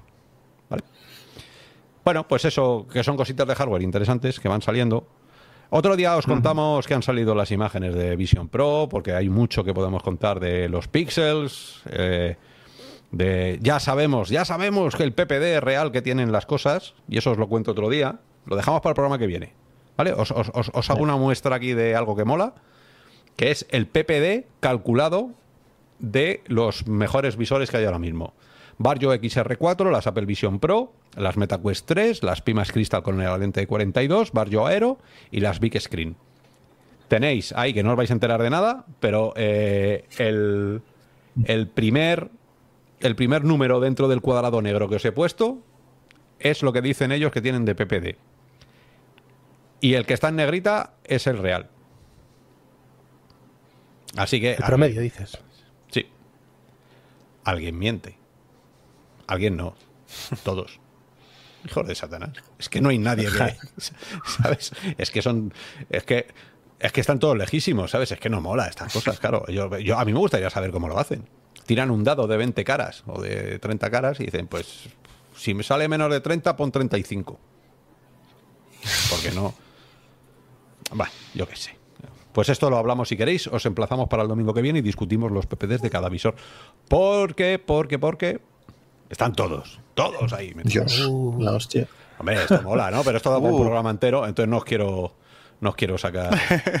Me gusta, me gusta. Bien. Esta, además puedes ponerlo como gráfico de tu aplicación para mira- mirar. eh, Ahí está. bueno, Porque estos cuadraditos ahí mola ahí. Bueno, vamos a hablar Hasta de que casi ya ves. Software. Eh, eh, esto lo dejamos para el final, así que nos cuente Rafa Ah, luego también cosas. es verdad. Sí, sí, porque mira, han salido. O sea, todo lo que hagamos de, de Apple lo hablamos después, ¿no? O ahora ya. Sí, en venga, vamos a terminar. esto. Sí, sí, vamos a ver Pero la mira. versión de juego. Mira lo que ha salido. Rafa. Esta es la, ver- la nueva versión. Sí, a este hombre además le he visto la cara de verdad. Esta es la poco raro. versión 1 y esta es la, la que va a salir ahora. Bueno, yo creo que hay un poco de efectos, hay un poco de filtros. ¿Sabéis que hay un tío que ha sacado una, una app por 5 dólares que se llama Persona Studio? Que es capaz de meterse en la, no sé cómo lo ha hecho, con la, en la API o lo que sea de persona ¿Mm? y te crea una, una app, digamos, para, para mejorar, cambiar el ángulo de la cámara. Estas cosas que a mí me volvían loco hace un rato, pues para controlarlo. Joder. La peña. Ahora tú has dicho Sí, eso. Tú has dicho por 5 dólares. A mí me gusta Algo este, así, ¿no? me ha gustado mucho este, este tweet. Dice, ¿sabes cuánto po- qué popular es las Apple Vision Pro? Dice, bueno, hemos hablado con la gente que ha tenido, que ha hecho aplicaciones y tienen cero descargas. Y que una de ellas que tuvo cuatro descargas. Y salió en Wire, ¿eh? O sea, en, en TechCrunch y en Wire, que es como si lo sacas en el anuncio de la Super Bowl. Cero patatero. O sea, que da la sensación de que todo Cristo tiene gafas, pero nadie está haciendo nada con ellas. Más En su que, defensa, más que vídeos de hay YouTube poco- hay y- pocos días. me da igual. Cero, patatero. Bueno, venga. Ah, esto me gusta, esto me da una grima que te mueres. ¡Eh! ya, ya, ya. ¿Cómo mola? Pero, Es- es ¿Sabes por qué eh, pasa parece- eso? ¿Por qué se ve tan raro? Y Hombre. es porque ahí estás viendo de forma simultánea imágenes que no tienes que ver. Porque la, la pantalla esa tiene como un filtro eh, rugoso que hace que, que vea solo la... te- debería verse solamente, digamos, el centro de la lente, que es lo que se está viendo bien desde, desde esa perspectiva. Y es todo lo de alrededor no. Claro. Porque todo lo alrededor solo se tiene que ver bien si estás de lateral al, al visor. Tengo yo un póster aquí de Zelda que me regalaron, que era de esos, que lo que mueves, y Eso se es, ve una cosa, se ve justamente. otra. Se ve se- Zelda así, Zelda así, Zelda así. Pues esto es igual. Pero no me digas tú, o sea, si a Rafa le quitamos las gafas, esos son sus ojos reales. O sea, eh, sería, este sería Rafa sin, sin gafas. Estoy sacando el móvil y me estoy haciendo una especie de selfie, pero no me veo los ojos, ¿eh? Os lo puedo decir que no me los veo. Y estoy con el pastel. Pero bueno. Bueno, vamos a hablar de juegos, ¿no?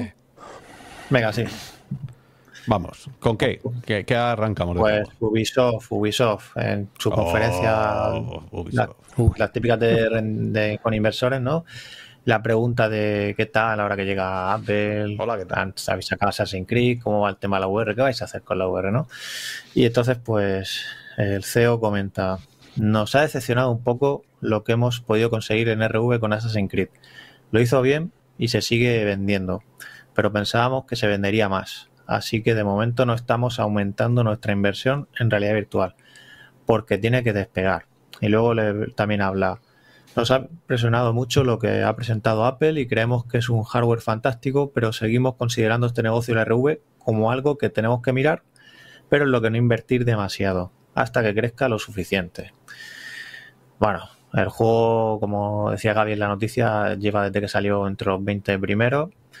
Creo que alguien publicó eh, de un logro o algo que, que- que había por ahí, que parecía que salía el número de gente y, y se podía hablar de, de 250.000 unidades que se podrían haber vendido, creo recordar. En fin, sea la cifra que sea, el caso es que se sigue vendiendo, ¿no? El juego sigue a la venta, siguen vendiendo, como dice el. CEO, pero no, no les satisface a lo que ellos tengan en mente. Yo sé, pensarían vender millones nada más salir y estas cosas. Es verdad que salió acompañado de muchos juegos a final de año, que al poco también llegó Oscar Grass 2 y hubo ahí que se hizo una Sunshine 2 y mucho, no sé, el final de año ya sabéis que estuvo cargado de lanzamientos. Y esto es lo que nos dice, no nos dice la VR una mierda, no va a hacer nada más. Simplemente, pues, oye, pues no vamos a sacar 800 triple A porque de momento no vamos a invertir más de lo que. Ya, de pero lo lo que, que- dice, lo que dice Update que es lo mismo que llevamos diciendo todos, que es que es natural, o sea, sentido común, la mayoría de los que usamos las cosas, ¿no? Es la pescadilla que se muerde la cola. Si no haces juegos, no hay visores, no hay visores porque no haces juegos. Quien rompe eso, normalmente lo rompe Meta o las aplicaciones soltando pasta a fondo perdido. Quiero que mi sistema funcione. Cojo 100 millones y los reparto entre 5 estudios para que hagan sus juegos durante 3 años antes de sacar el visor. Y sale el visor con triple SAES y tal. ¿No queréis eso? ¿Queréis Gorilla Tag? Pues esto es lo que hay. Esto es lo que hay. No, Sí, eh, camiseta, esto es lo que hay. Y, un- y una mano así detrás, aquí en la espalda. ¿Sabes? ¿Te gusta la VR? Esto es lo que hay. Pum, real o virtual. Aquí enseguida, pues lo típico, ¿no? Es que como solo lo han sacado en Quest, pues claro. Pero Pues sí. Eh, yo sí, lo digo porque estos juegos, lo- o sea, está claro, si Meta de la pasta hará lo que quiera porque es un exclusivo. Pero claro, si aunque raspara unas copias de PlayStation VR 2, otras de tal, pues bueno. ¿Os acordáis de este? En fin, yo espero que sí, sí, lo traje por eso, porque Ubisoft lleva tiempo invirtiendo, o sea que no. Pero que esta era no una ahora, pasada. ¿vale? Yo esto recuerdo que nos llamaron como real o virtual, nos llamaron a, a un evento aquí en Madrid, del, del, del- que un evento importante, que fueron los Reyes de España y todo, ahí y tal. Y, y, y- y yo pensé, ¿qué llevo? ¿Qué llevo? Y dije, pues llevo esto.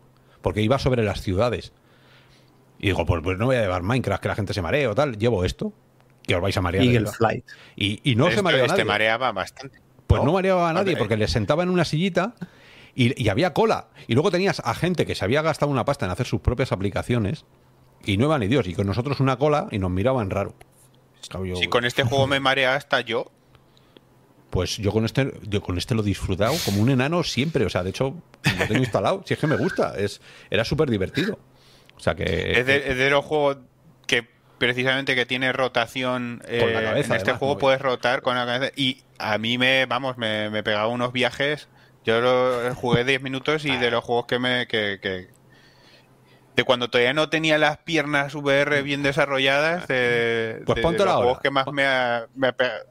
Sí, ahora, ahora, ahora ya me da igual, sí. Ahora ya te dije en, el- en los programas anteriores que, que puedo levantar pesos con los músculos oculares.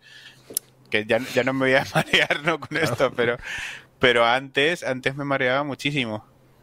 ¿Qué tenemos, ¿Qué tenemos más para enseñar? Pues Headshot. Sí, bueno, que sea. Thriller de espionaje en RV. En el eso que tiene que marear también, ¿eh? hay tiroteo, eh, combina con, como dicen ellos, con entornos cin- cinemáticos de inspiración retro.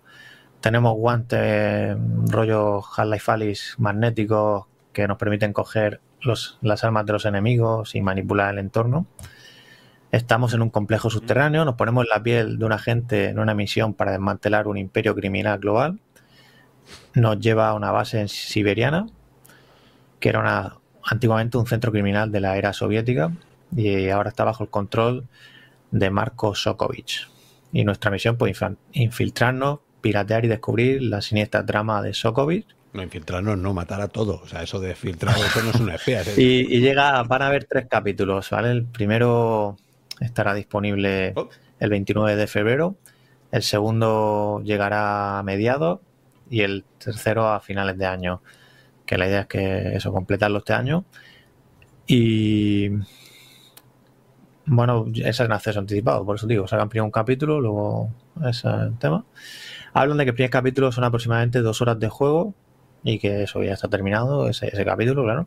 Y también habrá un modo arena en el que Ah, pues ese, ese te lo puedes ahorrar, pero bien, bien porque, uno, no salen zombies.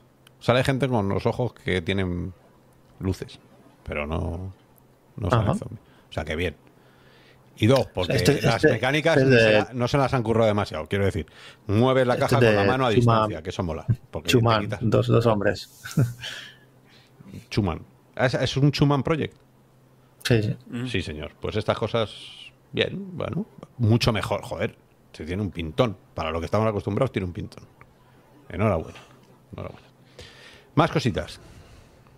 Pues de dos personas pasamos a 30, que son los de NFL Pro Era, que empezaron 30 personas y decía así, jo, que, o sea, es que me hace gracia, ¿no? Solo éramos 30, ¿no? Digo, bueno, VR Joder. sois un equipazo de la, de la leche, vamos. Donde comen dos, comen 30, ¿no? Que se decía. Pues ahí. Pues han captado 20 millones de, de dólares de la liderado, porque ha habido multitud de inversores, pero liderados por Google Ventures, o sea, por Google. Y nos dicen ellos, estamos entusiasmados con que Google Ventures valide lo que estamos haciendo. Ellos son Status Pro, Status Pro, que es la empresa, y se dedican a llevar deportes que lo experimentemos en primera persona en VR. Eh, ellos utilizarán el capital adicional que han captado para ampliar el desarrollo y hacer nuevos títulos deportivos. Nuevos títulos deportivos significa, como dicen, baloncesto, béisbol, tenis, golf, cricket, lo que se te ocurra. Eso en una entrevista que le hacen.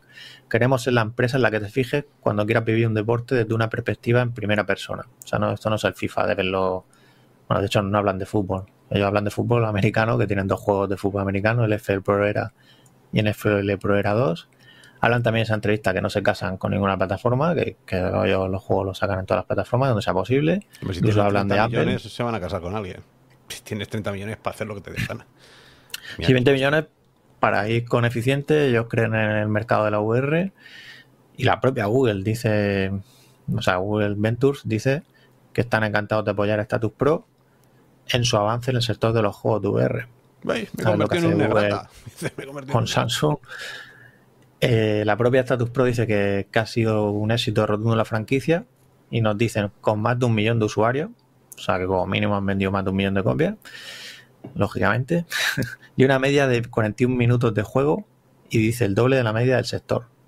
Y todo ello con un equipo de tan solo 32 personas, eso es lo que te decía. tan solo, ¿no? Bueno, pues bien. ¿Tú a estos, Rafa, has jugado alguno de estos? ¿Tú no eres muy de jugar entonces o sí? Eh, No, yo deportes era más de jugar al FIFA o algo así. En primera persona me parece un poco agobiante, salvo que tengas un dispositivo de última generación de caminar, esto que ha presentado los de Disney, ¿no? No me veo jugando uh, a esto ahí para... Esa es la misma cara que se me queda si vas a comprarte eso. Claro. O sea, serán 100, 100, 200. ¿Te imaginas? Este juego, pues, pues aquí eh, no, no es el deporte que triunfa más, ¿no? El fútbol americano.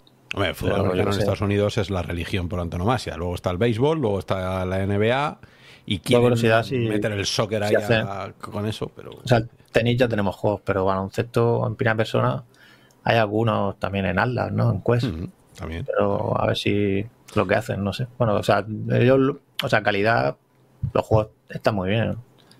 Me refiero a los que han hecho hasta ahora, ¿Qué más? técnicamente. ¿Dónde saltamos? Mm, pues esto eran las noticias de, de juegos. Ahora ya, pues, si quieres volvemos ya a Apple. Ah, bueno, espera, espera, antes ya para terminar con Rafa y que nos dé 10 minutitos de masterclass de, de Apple. Momento UEVR. Hostia. Momento UEVR, por supuesto, bueno, sí, estoy que no quepo en mí todas las semanas, mi productividad a la mierda. Entonces, eh, estoy con, con- estoy con uno, estoy con uno que maravilloso. Llevo dos horas. Maravilloso. Y además es de conocido, porque Tatiana, que es la desarrolladora de este juego, Out of the Blue, Verónica, que ha estado también ahí, han hecho este pedazo de juego y es súper divertido. Y hay un tío que no sé quién es, que lo ha grabado, porque digo, ah, voy a grabar yo algo. Mira, esto es, es un juego en 2D en el que la cámara, o sea, en 3D, en el que la cámara va de lado, ¿no? Es un scroll lo que hace. Entonces, eh, mira cómo mola. Mira cómo mola. Es que es nativo, te lo juro. Es nativo, o sea, tú te lo pones y no hay ni un glitch en ningún lado. O sea, no es de eso que lo ves medio raro, que los contornos, no, es que parece que está hecho solo para VR, ¿no? Y por supuesto se lo hemos puesto, se lo he puesto a Tatiana, le he puesto el tweet. De hecho, ¿lo has probado? ¿Lo has probado? Esto es maravilloso. Y, y me ha dicho, no, no, no. Por cierto, eh, eh, escribimos una carta. Escribimos una. Mira, mira qué bonito es. ¿Cómo fue eso? Es verdad. Escribimos una carta a 12 desarrolladores pidiéndoles eh, que su opinión sobre su juegazo. eh, nos ha contestado uno y nos ha dicho que muchas gracias por escribirles. Sí, sí. Y que, si, Ah. y que si ya había interés, pues ya nos dirían algo. ¿sabes? Claro. Punto pelota. Punto pelota. Vale. Es normal. sí, El juego este está a 19 euros en Steam ¿eh? y merece la pena muchísimo. Tiene, está en inglés, pero con subtítulos, que están muy bien los subtítulos. Es que los subtítulos, si es que estas cosas están mejor hechas que cuando te pones en VR a hacerlas. Si es que es increíble, pero bueno. Eh, y luego la cámara la puedes poner en primera persona. Que es súper raro jugar un juego de scroll en primera persona porque todo pasa delante de ti. Claro, es que, eh, todo. Es, eso sí que es teleológico. Eso. A lo mejor no todo el rato, pero mola a lo mejor ponerte un momento ahí a ver qué pasa. Que sí, que sí. Pues eh, juegazo, súper divertido y además con unos giros de historia. Tiene una historia que mezcla algunas películas. No os voy a decir el qué, porque el golpe que te da si no sabes de qué va, en un momento dado, es buenísimo. pero es que, pero es que, está muy bien. Una música que, que- que- que bien. O sea, Out of the Blue eh, ha hecho un juegazo y nosotros lo estamos jugando en VR, que es como nos gustaría jugar a todos. Vale, pues ese es mi momento. U- VR. Vamos. pues. Muy bien. Y ahora sí, ahora sí. Rafa, vamos a hablar de tu libro. Que te ha costado tu libro que te ha costado tu pasta. Sin venirnos arriba, pero vamos a colocarnos aquí en el centro. Sin venirnos muy arriba, ¿vale? Porque ya haremos programas técnicos y demás. Pero tú, como experiencia de usuario que no tienes nada que ver, ya lo hemos dicho antes, con querer vendernos el visor, querer ganar likes, tweets o lo que sea, y tampoco quieres desarrollar con él. Usuario normal, ¿cómo ha sido el ¿Puedes, re- golpe? puedes recordarnos qué, qué visores tenías antes de Vision Pro? Eh, sí, Antes de- Quest para 1, ponernos 2, en 3, HP G1, G2, Pico 4 y, y ahora esto. Vamos, que está, están bien rodados, sí. Sí, lo que pasa que eh, flojeo bastante en la parte más pura Steam, ¿no? Nunca he tenido unas Index, nunca, nunca he tenido unas HTC, bueno, pues me Ujú. falta ahí una, una parte de cacharreo, pero bueno, sí, le, le he dado caña. Bien. Sí, pero además estás, estás en el grupo hardcore, que te conozco de ahí, o sea que, que sí. Entonces, ¿cómo, cómo, cómo fue? Y esta es la, la pregunta típica, ¿no? ¿Cómo fue el momento de abrirlo y ponértelo en los ojos. No, no de tenerlo en la mano, porque sé que hay mucho hype con eso, ¿no? Tal, sino la real, ¿no? De decir, pa, te lo pones como dicen los americanos, deliver o no deliver. O sea, ¿te da lo que pensabas o no te da lo que pensabas? A ver, tenía las expectativas bastante controladas. Y Bien. como empiezas con un pass-through que tampoco es una locura, pues no hay un momento loco cuando te las pones de wow, ¿no? Empiezas a notar cositas, pues el, el hello este en el medio, el, el logo de Apple lo ves muy bien, no hay ningún tipo de, de aliasing por ninguna parte. Entonces, pero claro, luego te pones un vídeo y ahí es cuando se te cae la mandíbula, un poquito, Sí. porque la verdad es que el panel es espectacular. Es lo que más me ha llamado la atención. Y venimos, venimos, venimos de Quest 3, bueno, tú tienes Quest 3, eh, venimos de un visor que la gente, cuando yo se lo pongo para ver películas, dice qué bien se ve. O sea Sí. que no, no venimos del desastre, ¿no? Y es. Y, y luego, ¿cómo es? ¿Cómo es el, el llevarlo puesto? Porque ha habido mucha controversia, ¿no? Era pesado, no muy pesado, eh, molesta llevas aquí un ya, poco. llevas aquí rato, ¿eh? Llevas aquí, llevas Llevo- casi do- hora y media antes, porque hemos quedado y media, llevas dos horas ya. Con Llevo el- dos horas con el puesto y estoy muy bien. Llevo siete horas más o menos en total. Me probé la Solo Knit durante cinco minutos porque me pareció infumable. Entonces ya me fui a la, o sea, que estás la con, Dual, con la ¿no? que lleva la, la de arriba, ¿no? La, la cinta por arriba. Eh, la cosa.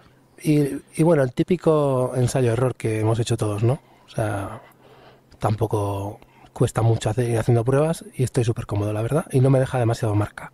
O sea, en ese sentido yo creo que bien, bien, lo que es el strap me podía ser peor, desde luego mucho mejor que el que trae Quest 3 por defecto. Eh, o sea, es lo que siento ahora con 6 horas. A lo mejor cuando lleve 20 te digo otra cosa, pero por Mira, ahora es lo que noto. Voy a ponerte esto y te voy a poner en grande para que veamos. Uy. Ey, Prota. Ahí está, yo he visto tu cara de verdad y es verdad que cualquier parecido con la realidad está, está un poco lejos de esto. Yo realmente soy rubio y negro. He puesto esto para que no me reconozcan por la calle después. Es el, eh, sí, la persona interpretada que se llama. El, y ahora, porque claro, a ver, solo llevas siete horas, pero es verdad que todos en algún momento hemos llevado siete horas con las Quest 3 y ya te hacías una idea con Quest 3 de lo que venía, ¿no? Mm, Para ver vídeos, has dicho que muy bien. ¿Has visto algún vídeo en 3D? He visto algún vídeo en 3D. Sobre todo, lo que, lo que más me ha gustado, las. Bueno, son unas demos en realidad inmersivas que no dejan de ser vídeo estereoscópico a 180 en Apple TV. Es espectacular. Mm, sí, es que no había visto nada parecido. Y yo achaco el- la espectacularidad a las cámaras que utilizan, que por lo visto están especialmente fabricadas para ello. Y aún así, aún así se quedan por detrás del panel. Es decir, que con unas cámaras todavía mejores, este mismo visor podría dar una, una experiencia todavía superior a ese tipo de vídeos, ¿no? No pensaba que me iban a impresionar, ahí iba- llevaba con las expectativas justas, ¿eh? pero, pero me los he puesto y he dicho, joder, qué, qué bien. Ujú. No ¿Has sé notado- qué tipo de bitrate o Bueno, utilizan, sí, pero sí. se notaba muy bien. Sí, sí, sí, sí. ¿Has notado eh, lo que muchos decimos? Claro, yo tengo ganas de probarlas, pero y me comeré mis palabras una a una. Pero que las, las lentes, las lentes hacen cosas que están dentro de la ciencia, ¿no? No puedes ir contra la ciencia. ¿En algún momento has notado algo de glare? ¿Has notado algo de, eh, vamos a llamarle eh, algo tóxico, ¿no? Una iluminación que sea contaminación lumínica, como se pueda llamar, ¿no? Como quieras llamarle. ¿Has notado algo así en algún momento? He notado algún reflejillo en las lentes, reflejo, reflejo como tal, ¿eh? o sea, reflejo lo que es el reflejo de imagen, como en las Pico 4, ¿no? que notas que tienes algo de luz detrás, la poca que te entra. Vale. Pero contaminación lumínica, pues yo diría que incluso un pelín menos que las Quest 3. Algo hay, pero yo no me fijo, la verdad. No soy especialmente sensible tampoco. ¿eh? Claro, sí, sobre todo hay una, hay una forma muy fácil de, de verlo, que es eh, verse una película más oscura con subtítulos en blanco, Sí. ¿no? No, ahí es, Claro, ahí es no cuando es, es- revientan muchas veces, pero porque es imposible que una luz no escape de donde es- va, porque la luz la, tienes- puedes tener control por refracción y pero llega un momento que, que- que le pasan las gafas normales también, que tiene que ¡pa!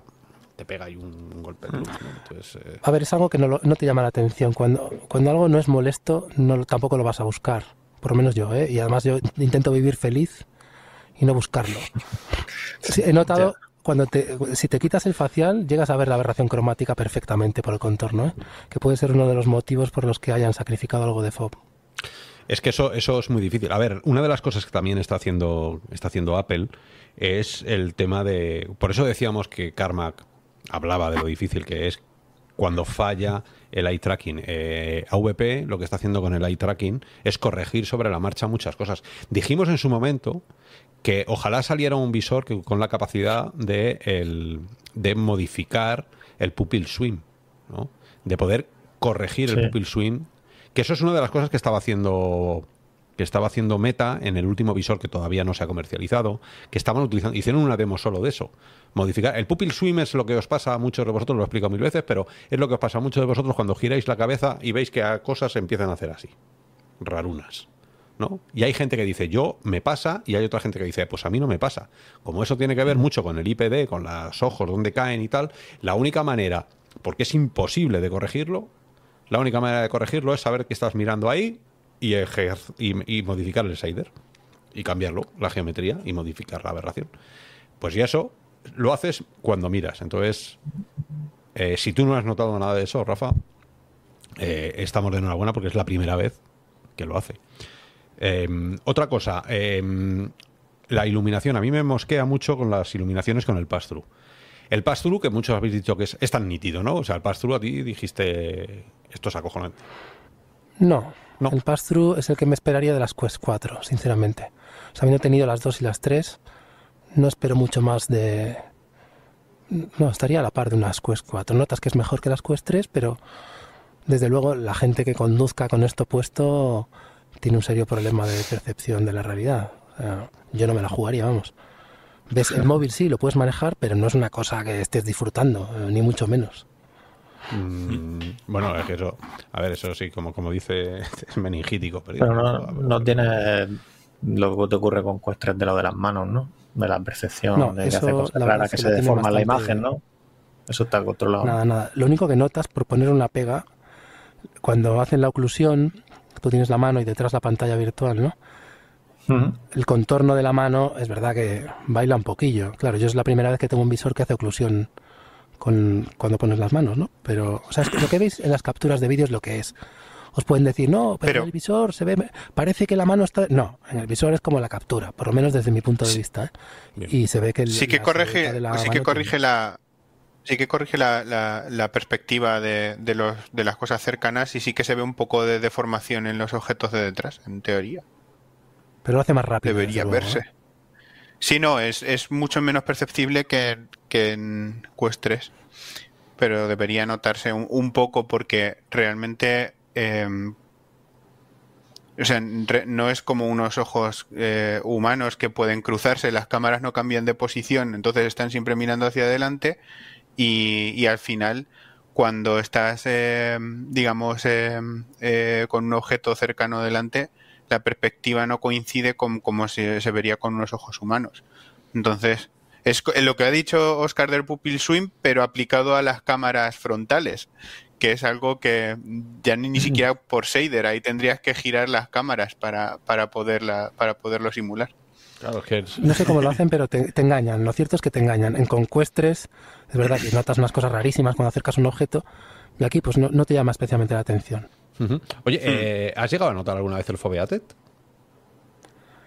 Eh, por ejemplo, que ¿sabéis dónde una forma de ver bien el foveate? es cuando baja la hace una cosa que se llama stilate, que es esa vibración, esa que, puede llegar a porque baja, baja la, frecuencia? Claro, pero no, no, no, no, o sea, esto es Niquits, esto es la frecuencia, pero no de parpadeo, no, no parpadeo, o sea, no de eso, de, del anti-aliasing como ya no hay anti-aliasing, o sea, no, hace un aliasing, no hay un anti-aliasing, esas cosas que hacen así, ¿no? Y entonces, cuando no lo está haciendo porque la potencia se quiere quitar y todos esos problemas del centro, en la periferia se ve. Y eso, cuando estás en sitios blancos o mueves y hay líneas, ¿tú has notado algo de eso?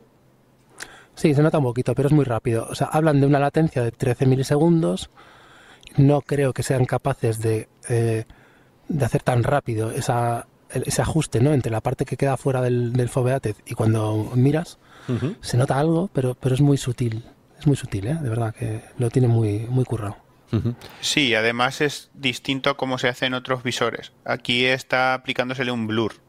No solamente ves a menos resolución eh, la imagen y, y, por tanto el, el aliasing se nota menos, pero sí que deberías notar como un poco de como de desenfoque raro como que hay algo de borrosidad, que es la, misma sensación que, da el Glare cuando emborrona la imagen, solo que solo en la periferia y es muy sutil, ¿verdad?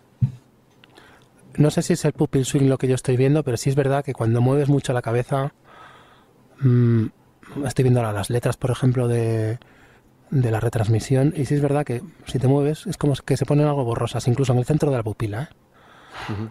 Pero. Bueno, eso, eso sí que puede ser de, procesado.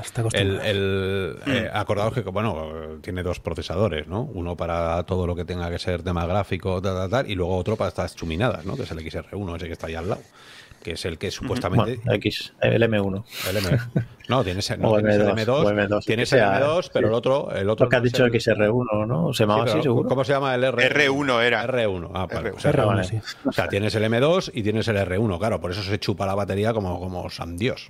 Eso, eso es así. Y se tiene que calentar. Eh, ventilador. ¿Has notado algo de ventilador? ¿Has notado algo de caliente alrededor? Notar, ¿eh? No, que te queme. No está muy caliente y lo tengo al, máximo de brillo. Y se oye un poquito el ventilador.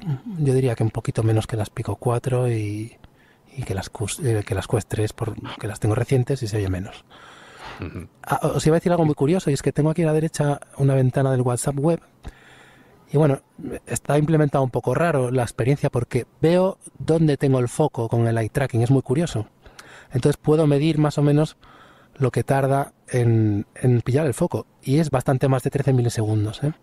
Puedo decir que andará en 200, 300 milisegundos. para que te des cuenta, 13 milisegundos no te das cuenta. O sea, eh, el punto dulce está 200, 300, que es eh, la separación cerebro-ojo, que es que si no, o sea, 13 milisegundos. No, o sea, 13 milisegundos sin filtrar, porque es lo que estabas diciendo, Oscar, antes, que eh, realmente el ojo se está moviendo todo el rato y tienes que filtrar esos movimientos para saber a dónde estás mirando.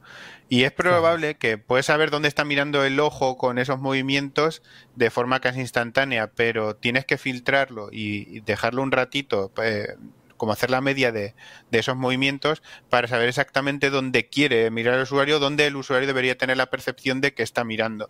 Entonces, esa latencia probablemente provenga de ese suavizado de, sensor. Una, pregunta. Toda media móvil acarrea una, un, desfase ¿no? en el tiempo, un retraso. Eso es, exacto. Pues eh, una, pregunta, Rafa. Em, el FOB. El FOB sabemos, por lo que decís todos, y lo que dice todo el mundo que ha utilizado otras gafas, es justo, ¿no? Es, el justo, o sea, es Quest 3, un pelín menos, incluso puede ser, depende del facial que te hayas puesto. Pero la, pregunta es, una de las razones de ese visor que se está vendiendo es poder utilizar bastantes pantallas o varias pantallas multipantalla eh, y dejarlas colocadas por donde tú quieres. Al tener poco FOB, eh, te está obligando a mover mucho el cuello. Yo es verdad que te llevo viendo un rato y tu avatar, no sé si tú en la vida real, pero debería ser, tu avatar es verdad que gira mucho, gira mucho el cuello. Debes tener muchas ventanillas abiertas o varias. Sí. Claro, varias cosas, te comento. Sí. Son varias cosas. O sea, tienes razón en lo que dices, el FOB te hace mover más la cabeza, pero el tamaño mínimo de la pantalla, que os decía antes, como es grande, las tengo cerca, ahora tengo estoy en un setup de tres monitores, ¿vale? tengo a vosotros en el medio, tengo el Telegram a un lado y el WhatsApp al otro y, la tengo al mínimo tamaño y están como a un metro virtual de mi brazo, más o menos. Y es verdad, la pantalla ocupa mucho y me tengo que mover al centro. Y además me ha pasado una cosa súper curiosa que os vais a reír. En el sitio donde trabajo en casa, yo trabajo, tengo trabajo híbrido, ¿no? Y en casa tengo la pared súper cerca, que nunca he necesitado tocarla. Y ahora cada vez que hago gestos con la pantalla a la derecha me, estoy dando manotazos con la pared. cosa que no me esperaba, claro. Problemas del primer mundo, sí señor. primer mundo. ¿Qué tal, qué, tal, ¿Qué tal es eso de no tener mandos? Eso te iba a preguntar, ¿el tracking de mano mejor que Quest o qué? Es que como no he jugado, eh, no os No, no jugar, sino para, el manejo, el, manejo el, hacer gestos, todas esas cosas, no sé cómo te mueves por la interfaz, todo esto. A ver, mm, particularizando cómodo, en, uso- en usos distintos. Para lo que es experiencia web, lo que hemos hecho, ¿no? Pues el logarte en un sitio, entrar, descargar una aplicación, usar Telegram, WhatsApp, que vas siempre a, a los mismos sitios, ¿no? Apuntar con la vista donde vas a escribir, tengo el teclado físico conectado. Para esto no echas de menos el ratón. Esa es mi experiencia. Ahora, si me pongo a diseñar en Blender una historia ahí 3D o algo, hacer algún tipo de, composición en Reaper, algo así de que, ya te exige una precisión, movimiento, arrastrar, sobre todo el, el drag ¿no? del ratón, ahí necesitas ratón. No he llegado a ese punto, como, como os digo, llevo seis horas, pero intuyo que hay experiencias que sin ratón van a ir de puta madre, perdón, No, y, y otras... Cosas peores hemos dicho. Bueno, son las 11 menos cuarto. Tengo un reloj digo. también por ahí colgado. Y mm, eso os digo, que el ratón para ciertas cosas técnicas es, es posible, pero yo te digo, para programar, incluso para... Bueno, mañana probaré el Excel por trabajo por la tarde y os diré poco qué tal, pero probablemente lo eche de menos un poco mañana. Oye, la, la rueda es un gimmick. La ruedecita XR, eh, MR, VR. A lo, de, lo de la inmer- Ahora estoy, sí, ahora no estoy. ¿Cuánta, O sea, ¿cuántas veces cuánta VR quieres? ¿Vale para algo más A la ver. ruedecita? ¿Estás tocándola alguna vez? Por mi track record ya sabéis que lo he probado en VR o en pass-through total, ¿verdad? Pero hoy me he fijado que Brad Lynch, eh, cuando está trabajando, deja un poquito de VR al fondo, y lo estoy probando justo ahora, lo justo para ver el teclado, porque si te pasas y metes un poquito más de VR, te tapa el teclado. Entonces tengo ahora mismo el fondo con las montañitas detrás de las ventanas, que queda muy bien, y si me giro, ya estoy viendo la habitación, veo el teclado, veo mis piernas y demás. O sea que lo tengo infrautilizado, pero pinta muy bien. Y los en los entornos, que os voy a decir? Está muy bien. Porque no hay ningún momento. Lo tienes a modo de, digamos, fondo de escritorio. El- Es el- una extensión del fondo de escritorio, si lo quieres ver así. Detrás de las pantallas Sí, veo, ahora ahí. estoy viendo la montaña. Acabo de probar ahora, ¿eh? porque se lo he visto al una Brad. ventana. Pero está... Es interesante, desde luego. Y cuando te metes entero y no tienes ninguna fuente de audio, entonces cuando te mete el audio del, del lo, entorno, lo ya que está has muy dicho bien. tú de, de tener la pared al lado, ya sea visión visor que sea, la ventaja es que puedes hacer que tú, tú estés trabajando que sea más amplio, ¿no? Que no estés ahí agobiado. Imagínate estar en un zulo, Si ¿no? no, No digo que necesitas hacer estés- que gestos estés en en ese lado, sí. Sí, Oye, claro. Entonces, entonces, Rafa, porque te vamos a liberar ya, que te has pegado aquí una currada con nosotros. Muchas gracias. Em, A vosotros, Tú- un honor. tu experiencia, de momento lleva siete horas, pero te da la impresión, todos, porque se necesita poco tiempo para saber esto, que vas a continuar trabajando con él. O sea, hay una expectativa de decir, he encontrado mi visor con el cual por primera vez puedo trabajar, o te quedas un poco corto diciendo, "Ah, Apple Vision Pro 2, para hacer lo que yo quiera. A ver, me faltan horas, ¿vale? Pero yo sospecho que si no encuentro un facial fabricado por un tercero que me permita exprimir de forma cómoda durante unas tres horas todo el FOB que puede dar el visor, que es mucho, mucho. O sea, sin facial es bastante espectacular. Yo diría que más de 105, nada por 107, 108, no sé. Me parece muy grande el FOB. Es una pena no tenerlo utilizado. Y yo creo que me va a dar bajón utilizarlas así todo el tiempo. Ahora es el- la pega mayor que le veo, ¿eh? Que es poco, que- si lo pensáis bien. Es que hay una cosa, el otro día lo hablaba el viernes aquí con unos compañeros de, de Apple eh, y, y llevábamos, o sea, yo les trataba de explicar lo que son las fricciones, ¿no? La fricción en la tecnología que es el cúmulo de pequeños, de pequeñas derrotas que vas acumulando para que en un momento dado digas el visor al cajón. ¿no? Hay muchas fricciones en Quest 3, hay muchas fricciones en Quest 2 y vamos arrastrando fricciones en la VR una detrás de otra, ¿no? Pero es verdad que por el precio y quizá por ser Apple, esas fricciones deberían ir bajando, ¿no? O sea, ese, para mí sería la pregunta final para ti, Rafa. Si crees que estamos mejorando, estamos limando todas las fricciones anteriores que tenía la VR y progresamos adecuadamente para que dentro de cinco años una VP2, que no sea el Pro, o, o si tiene que ser el Pro que sea, ya hayamos llegado a un punto dulce de decir, esto es realidad Hmm. virtual, ¿no? De, de verdad, de uso. Yo pienso que se han superado muchas fricciones. Yo, de hecho, ya no hablo de punto dulce, pues es que no, no entra dentro de la ecuación, es que ya ni te fijas. Eh, la resolución, bueno, todo el mundo está diciendo que estos ya son monitores funcionalmente, o sea que no me extrañaría que yo mismo sacase el monitor de, de donde estoy ahora. Entonces, evidentemente, sí que hay fricciones que están desapareciendo. Pero claro, yo llevo 7 horas y no me molesta. Estoy convencido de que el 80% de los americanitos que se lo han pillado sin haber probado nada en su vida, pues estarán un poco dolidos eh, si llevan 6 horas y ven que aquello no encaja. Entonces quedan, por, por sintetizar un poco la pregunta, sí, se han superado fricciones parcialmente. Entonces queda camino. Yo diría que una versión 3 o 4 mm, puede estar muy cerca ya. ¿eh? ¿Ves? ¿Ves? Lo que es una respuesta realista. porque queríamos que vinieras? Que no es una respuesta. ¡Ah! ¿Sabes? Ni que venga mierda ni cómo mola. No, joder, sosegada, muchas gracias. a mí me gusta. Pues, eh, eh, pues esto es real virtual. Sabiendo lo que se habla, tranquilamente. ¿Qué, tal? ¿Qué tal el sonido? ¿Ahora mismo estás con los altavoces tú del, del visor o qué? Sí, sí, estoy tal cual con los del visor. Lo tengo un poco bajito porque tengo al niño durmiendo. Pero por lo que he visto, muy bien. O sea, están algo coloreados, pues sí, los, los bajos, es verdad que, bueno, se trata de impresionar, ¿no? Para lo que está buscado esto es para, entiendo, para el cine, la experiencia multimedia, y está muy bien. No he podido hacer una prueba como le gustaría a Oscar, una prueba con datos, ¿eh? con fuentes, con un flag ahí. Eso ya lo haremos, eso ya lo haremos. Lo quiero hacer, lo quiero hacer, eh, seguramente no con la precisión que la va a hacer Oscar, pero sospecho que, que vamos, que esto no es calidad IFI, pero está muy bien. Bueno, es que unos auriculares de 100 euros. es que no puedes. Eh, auriculares que no sean cerrados, auriculares incluso cerrados abiertos. O sea, no estamos hablando de. Es que es muy difícil con la tecnología actual poder llevar a un altavoz que está aquí. O sea, es que no. Pero vamos, que yo para, para terminar de una manera optimista. Te, preguntaban, solo por tener alguna pregunta así de más de, de la gente, que, ¿qué tal luego cuando vuelve a otro visor? si dice Dios, ¿no? O sea, es esto como cuando te ponía. Pero si no ha vuelto así. no se las ha quitado ni que todavía no he vuelto. Todavía no ah, vale. Pues ya no, ya no lo dirás. bueno, que yo lo que, lo que quería deciros era que, ya para ir terminando, eh, y ser optimista, la prueba real que queríamos hacer ha salido muy bien, que era mantener un programa entero a alguien con persona.